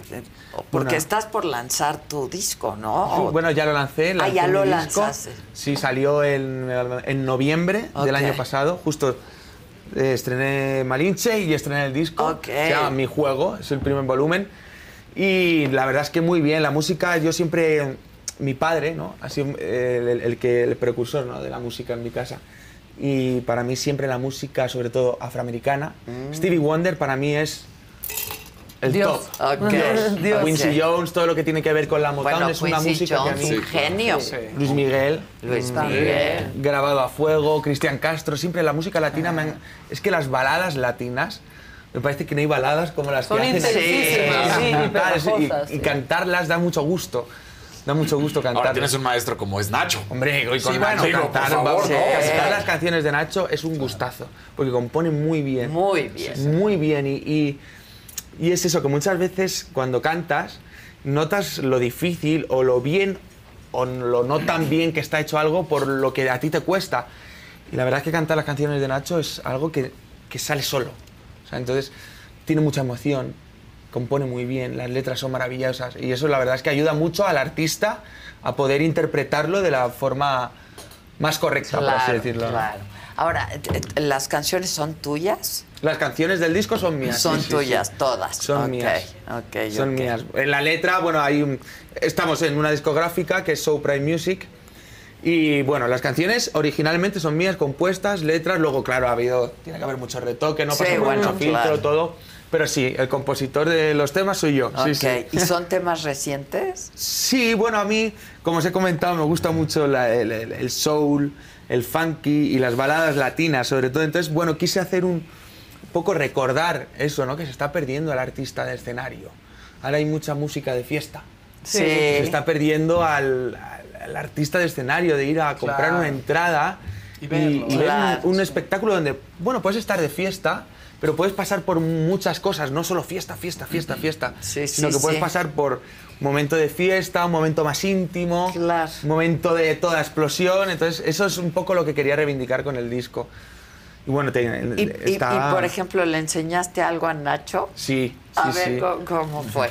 Claro, yo cuando le enseñé, Luego, luego, yo tenía una gana de enseñarle el disco a Nacho, digo, porque claro, a mí la opinión de, de, de- Claro, de, de- de- Sí. de artistas como él me es muy, sobre todo la opinión, ¿no? Porque ellos saben mucho sobre cómo funciona el sector. Y Nacho me dijo que, que un trabajazo, que tenía un equipo detrás brutal, la verdad, le encantó. El single le encantó, el single se llama Dime, y a Nacho le encantó el, el- el single, y la verdad es que tengo su apoyo, y yo con eso, vamos, me voy muy contento. Esto es algo que las cosas de Palacio van despacio. Exacto. Entonces no tengo prisa, pero bueno, saber que tienes el respaldo de, de gente como Nacho Cano es un gusto y te da bastante tranquilidad, no lo vamos a negar. Sin no lo vamos duda. a negar. Y ya está en todas las plataformas. Ya está en todas las plataformas, en Spotify, Apple Music, en YouTube. En todas. En todas, en todas, en todas las plataformas. No sé cuál- cuántas más hay. también en Sí, claro. ¿Y puedes cantar tantito de Dime? Es que aquí no podemos poner música. Sí, claro, canto si queréis algo. Sí. Pásenle un micrófono. ¿Qué hacemos? Con este Ah, mismo. con Sí. este mismo. Venga. Bueno, este es el estribillo, os canto el estribillo, ¿vale? venga. Sería así. Dime, ¿qué hago ahora? Y si me dices que vivamos nuestra historia, dime y dame una razón para dar rienda suelta al corazón. Muéstrame tus cartas, dime que lo haga para volver a empezar. Ah, Muy bonito cuando vienen cantantes y sí cantan. Y sí cantan, claro. Muchas gracias. Bueno, y el teatro musical te da mucho también. Da ¿no? mucho. O sea, Puedo unir, ¿no? Lo que más me gusta, que es la interpretación y, y el, y el canto. es- pero, pero además te da mucho como escuela, Sí, ¿no? sí, Porque sí, te da el canto también hay Disciplina, que forma física. interpretar forma Claro, son física. tres horas de show. Son tres horas que los días que hay doble función son seis horas de show. Entonces, te da una fuerza y sobre todo el, el aprender a dosificar la energía, que eso es lo más importante, porque todo el mundo tiene fuerza, eso está claro, pero lo difícil es de repente que llega un martes, has descansado, ¿no? El lunes. Claro, te- y vas Es nu- como un toro y a lo mejor llegas el martes y, y lo das tanto, tanto, tanto, tanto en la función que luego te queda toda la semana. Entonces, aprender a dosificar, Administrar, que la voz esté siempre bien, hay que cuidarse. Uy, hay es que que alimentarse la bien. voz, sí. Claro, Dormir. dormir, descansar es muy importante y sobre todo hacer deporte también, para mantenerte ahí. Porque luego andan actuando y cantando y se les va el aire también. Eso Claro, pasa sí, pasa mucho. En el teatro. El- la voz es algo muy sensible. O sea, pu- puedes actuar a lo mejor con una muñeca, que te duela una muñeca, ¿no? Pero con la voz un poco mal, Claro. la cosa cambia y se hace de repente una función de empezar a, a disfrutarla, a no la disfrutas nada porque estás completamente pensando en no puedo, no llego, estoy fatal de la voz. Entonces ahí es, es muy importante cuidarse, ¿no? Se lo recomiendo a todos los artistas que se tienen que cuidar siempre muy bien porque si no lo vas a pasar muy mal. Sí, que y eso- también cuando eso- tienes Claro. funciones de martes a domingo, no te tienes que ir a administrar. Claro, tienes que administrar. duda. Te Lo quedas bueno callado, ¿no? Los Y- días y que no das función. o sea, Y yo no puedo. ¿no? Yo no puedo. Yo soy- siempre hablo mucho, yo no puedo. Yo soy muy nervioso. Pero vocalizas Pero claro, hay que antes, calentar. claro. Oye, ¿y para qué más te queda tiempo? Porque entre el disco, la malinche... Bueno, ¿no? pues para, para hacerme la comida, la cena y, y dormir el día. No, pero Pues bueno, es que en eso, pues- fíjate, yo con Nacho lo hablo mucho. Digo, me, me siento muy identificado contigo porque es que no. Cuando tengo dos días de descanso, al tercero yo ya estoy que no puedo más. Tengo que hacer algo, digo, no puedo estar en ¿Y mi ahora casa. estás el hasta acá? O sea, Fíjate, ahora estoy aquí, en- mira, en que días de venía- eh, vengo de unas vacaciones, Claro. vengo de unas vacaciones. Y a promover tu, y a promover tu- todo tu esto. música. ¿no? Claro que sí, y a promover Malinche, sobre todo es muy importante, Oye, ¿no? ¿y Malinche viene a México? Sí. No sé, no Uh. sé. Ándale. Sí, esa es la intención y, y seguramente antes de que termine el año algo se podrá ver. Hasta ahí puedo leer porque tampoco no me quiero atar mucho, no me quiero atar mucho, pero hasta ahí se puede leer. Estoy bastante seguro de que antes de que termine el año algo podremos ver y si no a principios del que viene, seguro. Bien. Ahora, se necesita el espacio porque construyeron el espacio. Sí, ¿no? o sea, ¿qué Eso- teatro vendría? O sea, no, no, no. Bueno, es Telcel. la boca, no me sé las medidas exactas, no me las sé, pero bueno, el, el escenario es el más grande hoy en día que hay en Madrid. Es el más grande que hay. Ir de punta a punta cuesta. Sí. Yo lo digo yo, que hay que ir de punta a punta. Y es, yo le decía a Nacho, digo, Nacho, si quieres comprarnos unos patinetes, Sí, vamos de punta a para punta con los patinetes, digo, porque esto es, es muy grande. Y hay muchas cosas en el escenario. No quiero contar mucho porque hay que verlo. Hay que verlo. Hay que verlo y es lo que os decía antes, es sobre todo un show muy sensorial. Porque te atrapa en la vista, en, el- en la audición, en, en- en- en el, el tacto. Las butacas son increíblemente cómodas. No vais a estar en unas butacas, yo creo que así en la vida. En un cine sí, pero en un teatro no. No. Te sientas en, el- en las butacas y es como te agarra, te recoge todo eso y, y ves el escenario. Yo lo he visto una vez y no pude parar de llorar desde el principio hasta el final. No. Porque me recordaba todos los ensayos, todo lo que hemos trabajado y ver algo tan bonito y ver tanto talento encima del escenario. Es que el talento es brutal. Pero además, eh, sí, es. eh, Mira, el a ver eso. vestuario. Hay eh, pirámide. Hay El tiempo que ha tomado. pirámide. No, Hay ve eso, pirámide. ve eso. El vestuario es increíble. Luego lo bonito es que va, va cambiando. Si tú vives en España y tienes la suerte de poder verlo una vez al mes, ¿Va cambiando? que eh, no es la misma función la que has visto la primera que la segunda que la tercera. Eso es lo bonito que tiene, que está muy vivo. Es un espectáculo muy vivo. Es que el teatro te da, Da eso, eso. también, Claro. ¿no? Sí, Y eso, eso es un... eh, Nacho, sé que eso está muy a favor y eso es lo que quiero conseguir, que esté vivo. Sí, Que no sea, "Pon, hacemos un musical Ya está, ya nos lo ya has visto. sabemos, ya. No, va cambiando. Varía y es brutal, es brutal. Sí. Claro, Es para los brutal artistas para también. los también, Mucho trabajo, porque ¿no? Porque te va variando. dice, ver, cambiando. esto, ¿no? Pero si no, qué aburrido, ¿no? Todos los Claro. lo mismo y eso es la, es la suerte que tienes. que- monotonía. claro, Sí, que claro. puedes cambiar y, y- y para nosotros también está vivo y eso es muy importante. Pues muchas importante. felicidades, Dani. La verdad es que yo me siento muy orgullosa también de lo que ha hecho Nacho. Es un trabajo increíble, es un gran artista Qué bien. en todos los sentidos y muero por ir a verlos. Por Y favor. saliendo de aquí voy a escuchar Dime toda completita. Ole, muy bien, muchas gracias. y todo el disco. Qué bien, qué bien, qué Muchas bien. gracias. Ha y sido un gracias placer. por mi gorrita. Y bueno, aquí y salúdame mucho a Nacho. Ahí les saludaré. Muchas gracias. Los veo pronto por allá. Sí, por favor, estéis si invitados, Es que ¿eh? no vienen gracias. antes aquí. invitados. Si es que no vienen antes aquí. Muchas gracias. A vosotros, ¿eh? Muchísimas gracias. Buena suerte. Chao. Antes de que entre Gustavito Prado, les recuerdo que hoy es lunes. Hoy hay programa en este mismo canal de la saga. Como siempre, en punto de las 7 se te estuvo Didi. La semana pasada salieron unas imágenes de una de mis niñas, una de mis chiquitas, una de mis consentidas, eh, Patricia Cantú, que fue vista llegando a un hotel con León Leiden.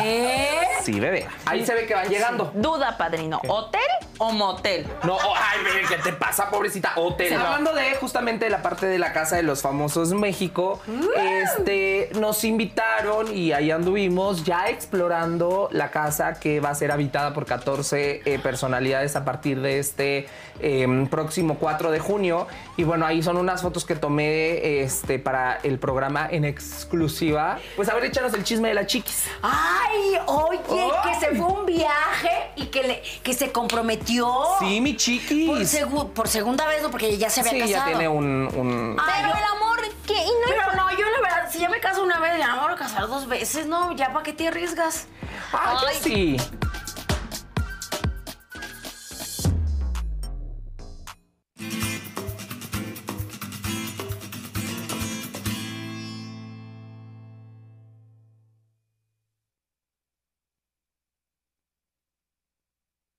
Let go with ego. Existen dos tipos de personas en el mundo: los que prefieren un desayuno dulce con frutas, dulce de leche y un jugo de naranja, y los que prefieren un desayuno salado con chorizo, huevos rancheros y un café. Pero sin importar qué tipo de persona eres, hay algo que a todos les va a gustar. Los crujientes y esponjosos Ego Waffles. Ya sea que te guste un desayuno salado, con huevos o salsa picante encima de tus waffles, o seas más dulcero y los prefieras con mantequilla y miel. Encuéntranos en el pasillo de desayunos congelados. Lego with Ego. A algunos les gusta hacer limpieza profunda cada sábado por la mañana. Yo prefiero hacer un poquito cada día y mantener las cosas frescas con Lysol. Las toallitas desinfectantes de Lysol hacen súper conveniente limpiar superficies como controles remotos, tabletas, celulares y más, eliminando el 99.9% de virus y bacterias. No solo limpies, limpia con Lysol.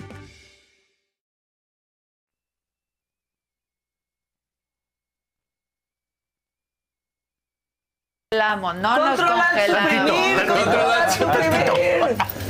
Traigo tu perfume, por supuesto. Ay, qué maravilla, oye. Este, no, Ay, no nos congelamos, nada más estábamos Sí, en las fotos y en la despedida y en todo eso. ¿Cómo estás, Gus? Muy bien, Adela, ¿cómo están todos ustedes? Todos bien, contentos. Pues fíjate, mañana, digo, hoy es el día junio 5 y mañana es junio 6, lo cual puede parecer una absoluta obviedad. Pero. Pero entonces a ver si me pueden soltar la imagen. Esto es muy sorprendente porque yo tengo en la oficina bodoques de esta edad. Entonces, resulta que mañana se cumplen Pero 25 ma. años, 25 años de Sex and the City. La primera vez que se transmitió la Órale. serie. Entonces tú ahí las ves y de hecho Miranda ahí parece que tiene baby fat, entonces se ve más bien como de Rugrats, ¿no? Este, Sí. ¿a poco Sí, no se ve sí, como de sí, Rugrats? sí, sí, y sí. todas las demás, digo, pues también eran unos bebés en aquel entonces. La moda. La Híjole. moda cambió radicalmente, pero de hecho eso es Pero, ahí la moda era como O sea, como que sí les crearon un personaje. a Estamos en los noventas, ¿no? Y pues ahí la mera, mera petatera es Patricia Field, que ella tenía, seguramente tú las has visto esas tiendas, pero ya cambió todo ese barrio de Nueva York, pero en el barrio de Stuyvesant ella tenía sus tiendas de segunda.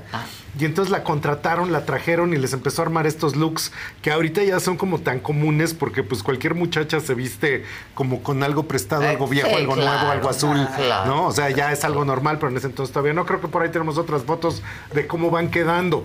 Entonces, progresivamente se van sofisticando.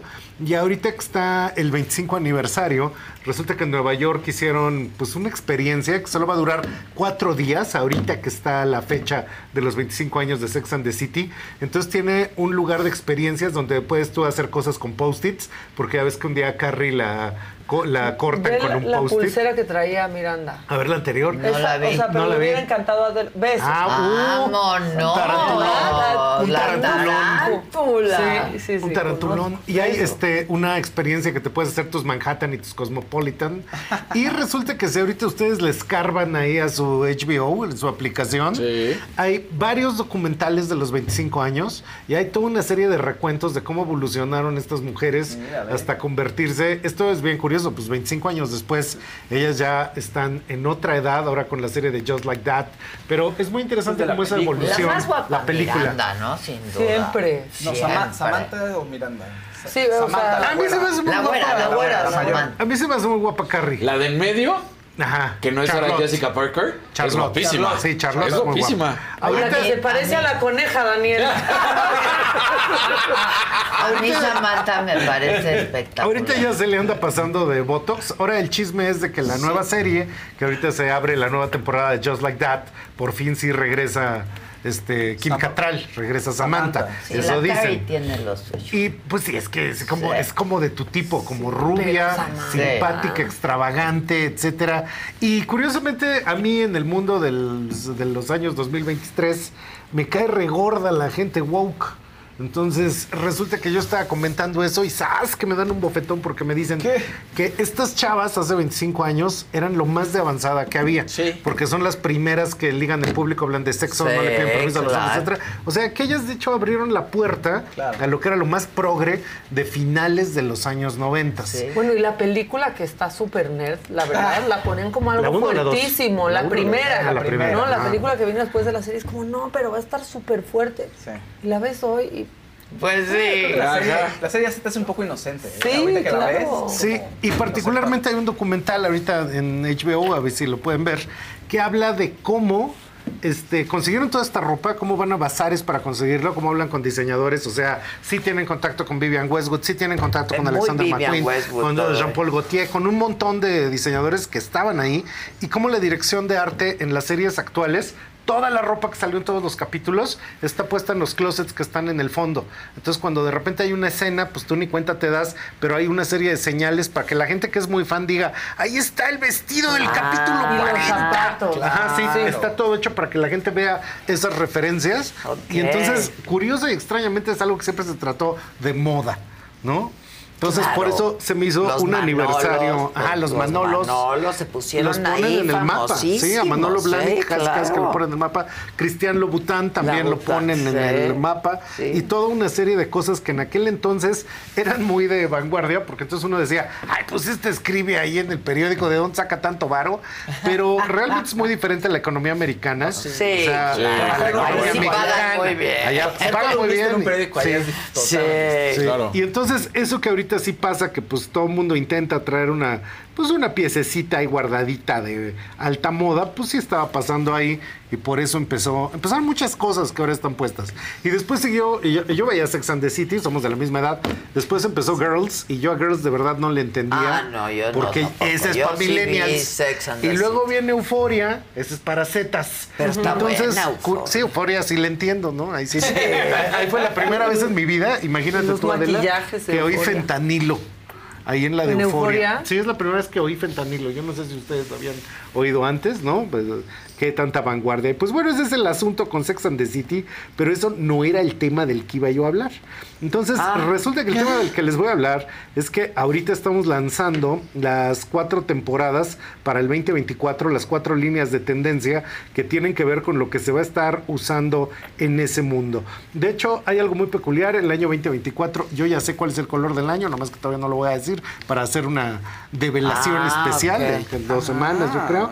Pero resulta que el tema del 2024 es algo así como regeneración, renacimiento, ave fénix, porque por supuesto en México estamos en año electoral y pues pase lo que pase es como un reset, un vuelta, un volver a iniciar, ¿no? Este, quién sabe si el Estado de México podrá decir eso, si volvió Exacto. a iniciar, no lo sabemos, pero en cambio en México país sí tenemos ese espíritu. Y la primera de las tendencias es la tendencia santo, que básicamente tiene que ver con este exceso de wokismo que tenemos alrededor, pero que de hecho está dando formas de ropa que en las pasarelas se ven así. Esto, por ejemplo, es un Valentino, ¿no? O sea, échenselas, échenselas.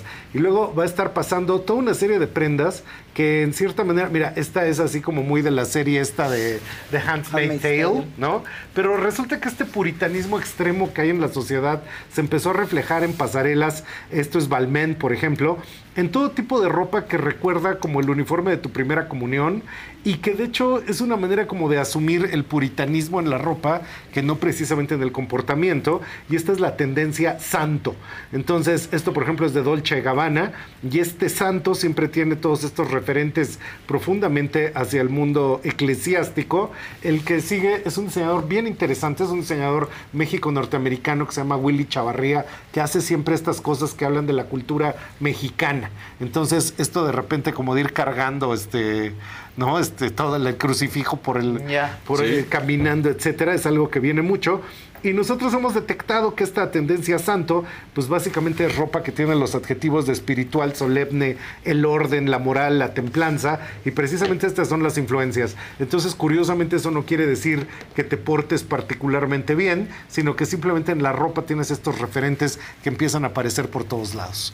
Entonces, es una forma de reaccionar a tanto puritanismo y nos convertimos en un personaje un poco hipócrita que lo utiliza simplemente para echar más relajo por la vida. Pues claro, para Entonces, divertirte para divertirte. más, claro. Entonces es ese comentario a O ese sea, mundo. recatadita, recatadita. pero- sí, eso es recatadita, esa es exacto, la eso palabra, es exacto. ¿no? Ah, Recatadita. recatadita, un poquito Pero la recatadita ropa, la, chamaca. pues yo- La segunda tendencia, la segunda dirección. Ah, que ahorita gorrita. la ropa. Está increíble. Ah, pero muy Sí. bien que te la pusiste porque eso es exacto. A La segunda dirección es la ¿Viste cómo tendencia. te leo? Ajá, no, increíble. Es la tendencia ruin. Y esta tendencia ruin, miren, a Muy ver, aviéntenmela. Pues es que esto Sí, lo que viene es estos cortes que a lo mejor vienen del, del grunge, pero es más bien la incertidumbre, la anarquía, la desesperación, la espontaneidad. Y esto tiene una narrativa completamente diferente. Si el otro es recatadita, esta básicamente sería como entre The Last of Us y es la tendencia apocalíptica. Entonces, esto que de repente tiene los cortes, esto es de Colin Estrada, ¿no? La que sigue, por ejemplo, esto yo creo que la que sigue es muy de Adela, es todo esto que son las mezclillas teñidas, eh, Ah, como oxidadas, como con otro tipo de tonos. Y si te fijas, Adela, la Qué construcción chamarra, ¿qué de es esa chamarra es Egon Lab. Esa marca ya la he puesto y te ha llamado la atención. Egon Lab. Egon Lab. Egon Lab, así tal cual, Egon Lab. ¿Verdad que parece Arthur Teen? El Parece R13, Pues pero precisamente. que no ha de ser tan caro. Mira, el vuelo del pantalón, etcétera, son el tipo de propuestas que vienen para que tú puedas explorar el apocalipsis de tu colonia, ¿no? Entre Sí. los baches y las tuberías reventadas. los tú sales pantalones al con el tiro apocalipsis. chueco me encantan. Sí, ¿No? y mira, esto por ejemplo, en tejido de punto, que está haciendo toda una construcción ahí en la silueta, el que sigue es muy de los años 90, Colin Estrada. De hecho, si se fijan esta cosa, la referencia apocalíptica, ella es un poco Ah, mutante sí, porque el maquillaje Ah, es una especie de animal. como nariz ¿no? de- Tiene como Ah, nariz de sí, león. Muy sí, Kurt sí. Cobain, ¿no? Parece sí, sí, muy, muy Kurt Cobain. Y el último a mí me fascina precisamente por esta idea de los materiales, Eso materiales gusta. plásticos, materiales muy modernos, este, que esta es de la marca Etudes, Etudes, Y entonces esa es la segunda dirección, la dirección Ruin. En un tercer lugar, esto está pasando con que cada vez más resulta que viene muchísima influencia, por ejemplo, ahorita nosotros estamos viviendo a todo lo que trapea el corrido tumbado. pero la gente muy joven también está empezando a oír mucho de Afrobeat. Y esto de Afrobeat es tal cual, música africana, pero tecnológica, y hay hasta inclusive las colaboraciones entre reggaetón y Afrobeat, o entre, o sea, todos estos ritmos. Y esta Perdón, tercera... es que ya estoy viendo Egon Lab y está en Farfetch. Está, está todo, todo. Así Sí, claro, con está- él, sí, Egon Lab. visto. Egon Lab. Ve qué como... chingón está este. Ah, pues ese te va cañón. Todo lo de Egon Lab que vimos está ahí en la tendencia ruin. Sí. Sí, Sí, este es accesible. Entonces, la, está aviéntenme la tercera de la tarde, que es esta de chamán. Y en esto de chamán vemos lo siguiente. Son las influencias de todo lo que sería el mundo africano. Entonces, el tipo de acabados. Esto curiosamente es Chanel, ¿eh? Entonces, ahí estás viendo una chaqueta Chanel con el tweet. Chanel de ahora, ya ves que la señora esa Qué bueno lo y que lleva. ya, ya le pongan algo distinto. Ay, sí, Chanel, porque que, que lo evolucione. La señora a mí me aburre un poco, pero bueno, está tomando esa influencia Bueno, pero africana. Chanel siempre ha sido.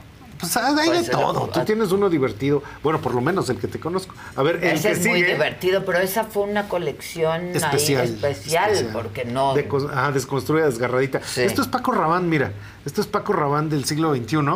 Entonces, al mismo tiempo, Paco elegante. está con todo, Está ¿eh? con Perdón. todo, sí. O sea, con todo. Y en el Tiene que una sigue- temporada ya muy... Es, por ejemplo, Valenciaga, después de la cancelación, hay con el Animal Print, que esto no acaba de irse, todo el mundo está en No Animal Print. mucho y para poder poner tu bolsa en el piso, si tú lo ves, Adela, tiene una pequeña estructurita Ah, ahí sí. para que nunca la sueltes en Ah. el piso. Entonces tiene como su stand, Está ¿no? Algo así, eso. muy simpático, ¿no? Y otras eh, propuestas, arránquense, síganse. Mira, esto, por ejemplo, es un diseñador de, precisamente de allá de África, TV Magugu. Oh, eso Y- me encanta. Ve- Ven los cortes, todo esto. Y todas estas marcas también ya se consiguen en Farfetch y, eh, por supuesto, están en las tiendas de Nueva York, etcétera, de Eso muchos me diseñadores encanta. africanos. ¿Cómo se llama eso? Eh, esto se llama TV Magugu. TV Magugu. TV Magugu. Él, Mira, fíjate el detalle de metal en la falda de la de la derecha, que tiene como esta Está especie divino. de hebilla. Sí. Y ya con- eh, arránquense con todas. Entonces, la que sigue es Burberry, ¿no? Con el acabado de plumas. Y después Praval Gurung, que este también es de los de avanzada, que ahorita vienen mucho. Entonces, con todos estos flecos. Eh, curiosamente, Off-White. Con esto que es Pues sí. absolutamente Off-White. étnico y africano. ¿no? Y en el, la- ya las últimas, esto que es rock. Entonces ve los Ese envoltorios y demás. divino. Está padrísimo. La marca es R-O-K-H, rock. Y resulta que en Ya el que me sigue estás poniendo muy nervioso. es Off-White. Entonces ve nomás estos este, Ah, deshilachados. totalmente off-white. Está padrísimo ese Off-White, Padrísimo. ¿no? Precisamente lo que decíamos para Val Gurung, etcétera. Y en el último, una Stella McCartney. Ahora, por supuesto, ya se mandaban prendiendo, parándose de pestañas de eso es apropiación cultural. No, espérate. Ah, o sea, ya, basta. Cálmense, A ver, Dios rock, mío. ¿cómo se escribe? Eh, Ahorita te paso estas Yo fotos. estoy Este en se el llama Egon Lab. Rock, rock es R-O-K-H. R-O-K-H. Bueno, y la última de las tendencias, sin lugar a dudas, es la aitopía. La aitopía que viene todo esto que está sucediendo con el mundo digital Ajá. y donde los referentes del streetwear, de repente como en la que sigue, ya no sabes si vas o vienes porque parece que la hicieron en inteligencia artificial, pero no, esto sí existe. Es del Rick Owens, Puta, ¿no? es que ese es mi diseñador favorito. Rick Owens, sí, vida. no, bueno, Yo las no botas esas con- que traes en rosa, las botas del tacón rosas. transparente, Sí, las negras. Ah, no, no, Ajijo. yo Rick Ajijo, Owens se ha vuelto mi diseñador Yo- yo favorito. por ahí te- El vestido, El el, vestido. traje. Sí, es brillante. Es- es una Y eso es bien curioso porque es muy de vanguardia, muy de avanzada, pero tiene cosas que pueden ser comerciales, usables, divertidas, elegantes. Claro. Entonces tiene y todo. cómodas. Y cómodas. Esas botas que yo que parece Las- que no ajá. son cómodas, son Y cómodas. están altísimas. Creo que las trae ahí, mira. ¿Las ¿O no? ¿No son Sí, esas? sí son, sí son. Son, Esas son suela. las que tú traes. Bueno, es la Sí. misma suela, pero es bota larga. Es la misma suela, pero en esa es hasta Ajá, arriba de la rodilla. es la misma pues, no suela. me alcanzó para tanto. bueno, man. pues, hay que, hay que Es ahorrar más, me tantito. voy a poner unas que tengo a la rodilla, que están divinas. Ah, esas ya quiero ver. Y estos mismos acabados digitales en las que siguen, pues ahí están marcas como Diesel, que mira, este a lo mejor le gusta Diesel la agarrando estos jeans y vez, sí, eh. Diesel viene mucho. Sí. Y por supuesto, marcas más eh, aparentemente tradicionales, como Louis Vuitton, en el que sigue, pues tienen todas estas cuestiones que también enlazan con el mundo digital. Al rato veremos a Peso Pluma ahí metido, porque ya es que él es muy de Louis Vuitton, Louis ¿no? Vuitton. Entonces les encanta Louis Vuitton. Y ya en las últimas tenemos aquí esto que es Germanier, que esto sí ya es una silueta totalmente del siglo XXI. Inclusive ese pantalón aparentemente en piel, pues para- a lo mejor podría hacerse amigo tuyo, ¿no? En- Ya no tengo edad. No, sí, como no, tú siempre tienes edad. No tengo el cuerpo. Estás, pero aguantas un piano. Eso sí. Sí, ¿eh? No, increíble. Se suscribe. Sí, ¿no? Bueno, y eh, ahí sigue Miu Miu, en el que sigue en pasarela. Mira nomás el, el acabado, este sintético verde, etcétera. Esto sí, esta muchacha anda en calzón. Bueno, pues entonces eso sí te creo que solo lo puedan hacer las de Las de 15, 18, o ¿no? Pero eh, todo lo demás viene. Y por último, ya aviéntenme todas. Mira, esto por ejemplo es una propuesta de Central St. Martins, donde el estampado aparentemente es mezclilla o aparentemente es como si fuera este un traje construido, pero es nomás el estampado en una felina. prenda. No, es que trae como una especie de máscara Es estampada. máscara, ¿no? Ajá. Entonces está estampada la máscara y tiene ahí con una cara como de Sí, o sea, es alienígena. impresión como el saco. Todo, ¿no? ajá, como que todo está impreso sobre sí misma. Y las últimas propuestas, marcas como KGL, aquí con el estampado digital. Y por último, mm, Goya y Kapoor. Entonces, esto que estamos Uy, viendo eh, se viene muchísimo. ¿Qué es esto? Esto es eh, Drup Kapoor. Ahorita te mando las, Ah, mándame te mando las eso. fotos y tú te das vuelo. Es está re bueno, ¿eh? Está nomás, muy el corte, del el corte de la falda pantalón con los distintos estampados. Así sí me gusta la falda pantalón. Esto, como siempre, lo pueden ver en las redes de Trendo. Es un esfuerzo conjunto, tanto de los videos de cada tendencia, La verdad que Velasco, hacen este, lo que está haciendo en comunicación increíble. Arturo Rico y lo que está haciendo en las redes este, Carlos Román, sin dejar de lado el equipo de investigación de tendencias con el jefe de Cool Hunting, Andrés Hernández. Y Rebeca líder de Tacán. todos ellos, Y, que es yo que ando liderando y esas son las, esas son las cuatro direcciones. Ahora, ¿eh? esto va a ser en 2024. Nosotros la sacamos seis meses Ya antes. sé, o sea, ya nosotros sé. hablábamos de esto en diciembre del año pasado. sé, ya y últimamente dijimos, miren, a todo lo que le atinamos. Y dijimos, dijimos que venía Avatar, la línea del agua, que venía la sirenita, y eso es ahorita es lo que está pegando. Y sabes que se me prenden las redes, me ponen ahí. No, la sirenita no está teniendo éxito. Quién sabe por qué ustedes dicen eso. Y es así de, oigan, cálmense, sí está teniendo éxito. Pero el pues, sexo es ha sido bien. el mejor live action de Disney. pero es que luego, luego enseñan el cobre del racismo. Sí, de ¿Por qué te pones así? De Hay que ver la cálmense. profundidad de la mirada Del agua, de del ella. agua hay que ver la Más profundidad. allá de su color, Más de allá. color. Estaban diciendo que tenía que ver con, con China, con el este mercado de China, que es uno de los más fuertes para, para Disney, y que en su primer fin de semana había recaudado miles de dólares. No cientos de miles, Ah. de, mi- sino miles de dólares. Ajá. Y que por eso decían que no estaba jalando. Pero- no, no por color de piel, Pero sino... fíjate que ya ahorita, que ya pasaron muchos meses, Avatar, la línea del agua en, en taquilla, va en 2.5 mil millones de dólares, 2.5 billones. Y también decían que el mercado chino no estaba llegando en Avatar. Y resulta que ya que lo, ya que le das tiempo de que cale, De que llegue. de que llegue, pues tú mismo lo estás viendo. O sea, los niños chicos, como que es a ver, hasta que me la pongan en streaming. Y nomás llegan esas cosas al streaming y es otra vez papá. Sí. Otra vez papá. Otra vez, papá. En nuestra edad era rembobínamela y había que rembobinársela. Sí. Claro. Pero en el mundo de ahora nomás le pican una y otra Sí, vez. sí, y de cada vez que la ven le van subiendo un dolarito del streaming. Entonces, eso a final de cuentas hace el gran volumen en lo que ya medimos Por en taquilla véanos digital mucho y entradas. nosotros. Sí, Otra píquenos, vez, píquenos. Papá, otra vez. Otra vez. Ay, como cosa Sí. suya, ¿no? No, yo de verdad, eh, yo creo que en mi casa ya todo el mundo piensa, bueno, ¿y Adela no duerme o qué? Ay, Porque no te veo en la mañana. no Es como y luego pongo el programa en la de tarde. Y luego veo tus entrevistas en la noche. Ya no puedes. y luego me aviento unas del pasado. Entonces todo el día estás prendida ahí. Sí, todo el día estoy Mis prendida. perros ya te conocen. Ay. Ahorita Adela. Los míos, La señora. los míos no me conocen, no, nunca estoy, estoy chingándole. Pues es que hace uno. Es que así uno, pues un poco de divertimento, Mínimo. carnita de moco. Sí, señores de, señores de. Farfetch, ya mándenle cortesías a la Oye, señora. ¿por qué no nos mandan bien. este, Por favor, los cupones? de Farfetch para la señora. Mínimo. Farfetch México, pónganse Mínimo. las pilas, Lo- lo- ¿no? hay, hay que hablar estamos dejándolo todo o y ustedes. sea, neta. Y por Ya. último, me, me andan pidiendo, me están pidiendo que lo mencione yo al aire. Este, sigan a Adela Micha Closet en Instagram. Ay, sí, por sigan, favor, es- sigan. Es, un esfuerzo. un Tiene todos los datos. Es un esfuerzo de la fanaticada. Pues sí, porque luego me pregunta, ¿de dónde es tu cam-?" No sé, chingón, la compré por ahí. Pero y, y luego me dice, diles que suben la foto en alta calidad. Bueno, pero la Maison Micha, la Maison Micha, Entonces, Adela Micha Closet, un trabajo de los fans de Adela, ahorita tiene 5.878 followers. Ayúdenlo a llegar a las 6. No sean, no sean malvados a los 6.000. Hay que siempre está sacando Adela su guardarropa, su closet y todo lo que tiene en este en lo que se pone, lo que no usa y lo que luego hasta revende. Exactamente. ¿No? Entonces ahí está. Y lo que compró de segunda también. Lo que compras de segunda. Hay cosas vintage increíbles. Que... Pues entonces por ahí va el asunto, son las tendencias. Ya, pero sí que alguien patrocine esto, este vestuario, ¿no? Mira, mira, ahí está el Adela Micha Closet. Ahí está el Adela Ojo, Micha. ellos no lo hago, ojo, ella no lo hace. Es, es un trabajo de, de la fanática Qué bonito. ¿eh?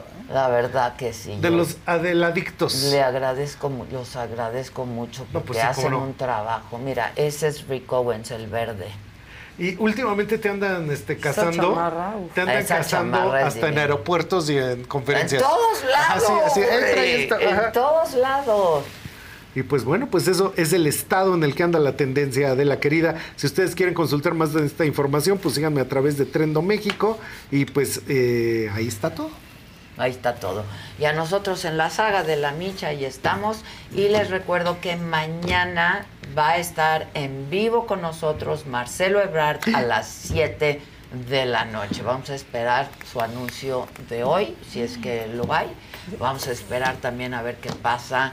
Eh, Mario Delgado dijo que iba a juntar a todas las corcholatas, así es que estará bien interesante esta entrevista con Marcelo Ebrard mañana. Es en vivo solo con Adela 7 de la noche. Pero antes nos vemos aquí a las 9 de la mañana en Me lo dijo Adela. Ya estamos en contacto todo el día. Ya Subió un video, ¿Qué? acaba de subir un video hace ¿Qué muy dice? poco tiempo, en donde está felicitando pues a la Ah. maestra Delfina y anuncia, ¿Qué? ahorita les voy a decir, que eh, su propuesta para hacer la corcholata elegida, que la presenta mañana. Ah, Dice, Mañana lo va a presentar. Bueno, entonces calientito va a estar. O sea, para Calientito va a estar el asunto. O sea, aprovecha la felicitación para decir que mañana hablamos. Ok, es que es lo que les digo. Hoy convocaron a las corcholatas. Ya, ya decíamos que era probable que lo pospusiera él su anuncio. Entonces va a ser mañana y de ahí se viene para acá, 7 de la noche, en vivo, Marcelo Ebrard. Que tengan un buen día, que tengan un buen inicio de semana. Nos vamos en chinga porque tenemos un chingo de trabajo. Un chingo de trabajo. Vámonos, vámonos.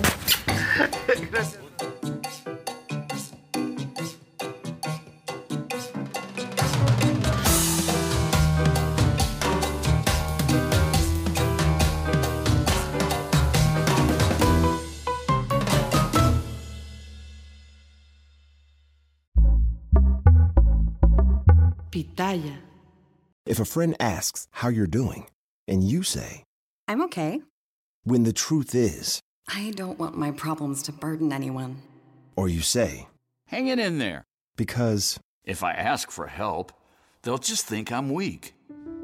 then this is your sign to call, text, or chat 988 for free, confidential support. Anytime. You don't have to hide how you feel. Algunos les gusta hacer limpieza profunda cada sábado por la mañana. Yo prefiero hacer un poquito cada día y mantener las cosas frescas con Lysol. El limpiador de inodoros Brand New Day de Lysol limpia y desinfecta el inodoro y el cepillo, eliminando el 99.9% de virus y bacterias con una fragancia que lleva tus sentidos a un paraíso tropical. No solo limpies, limpia con Lysol.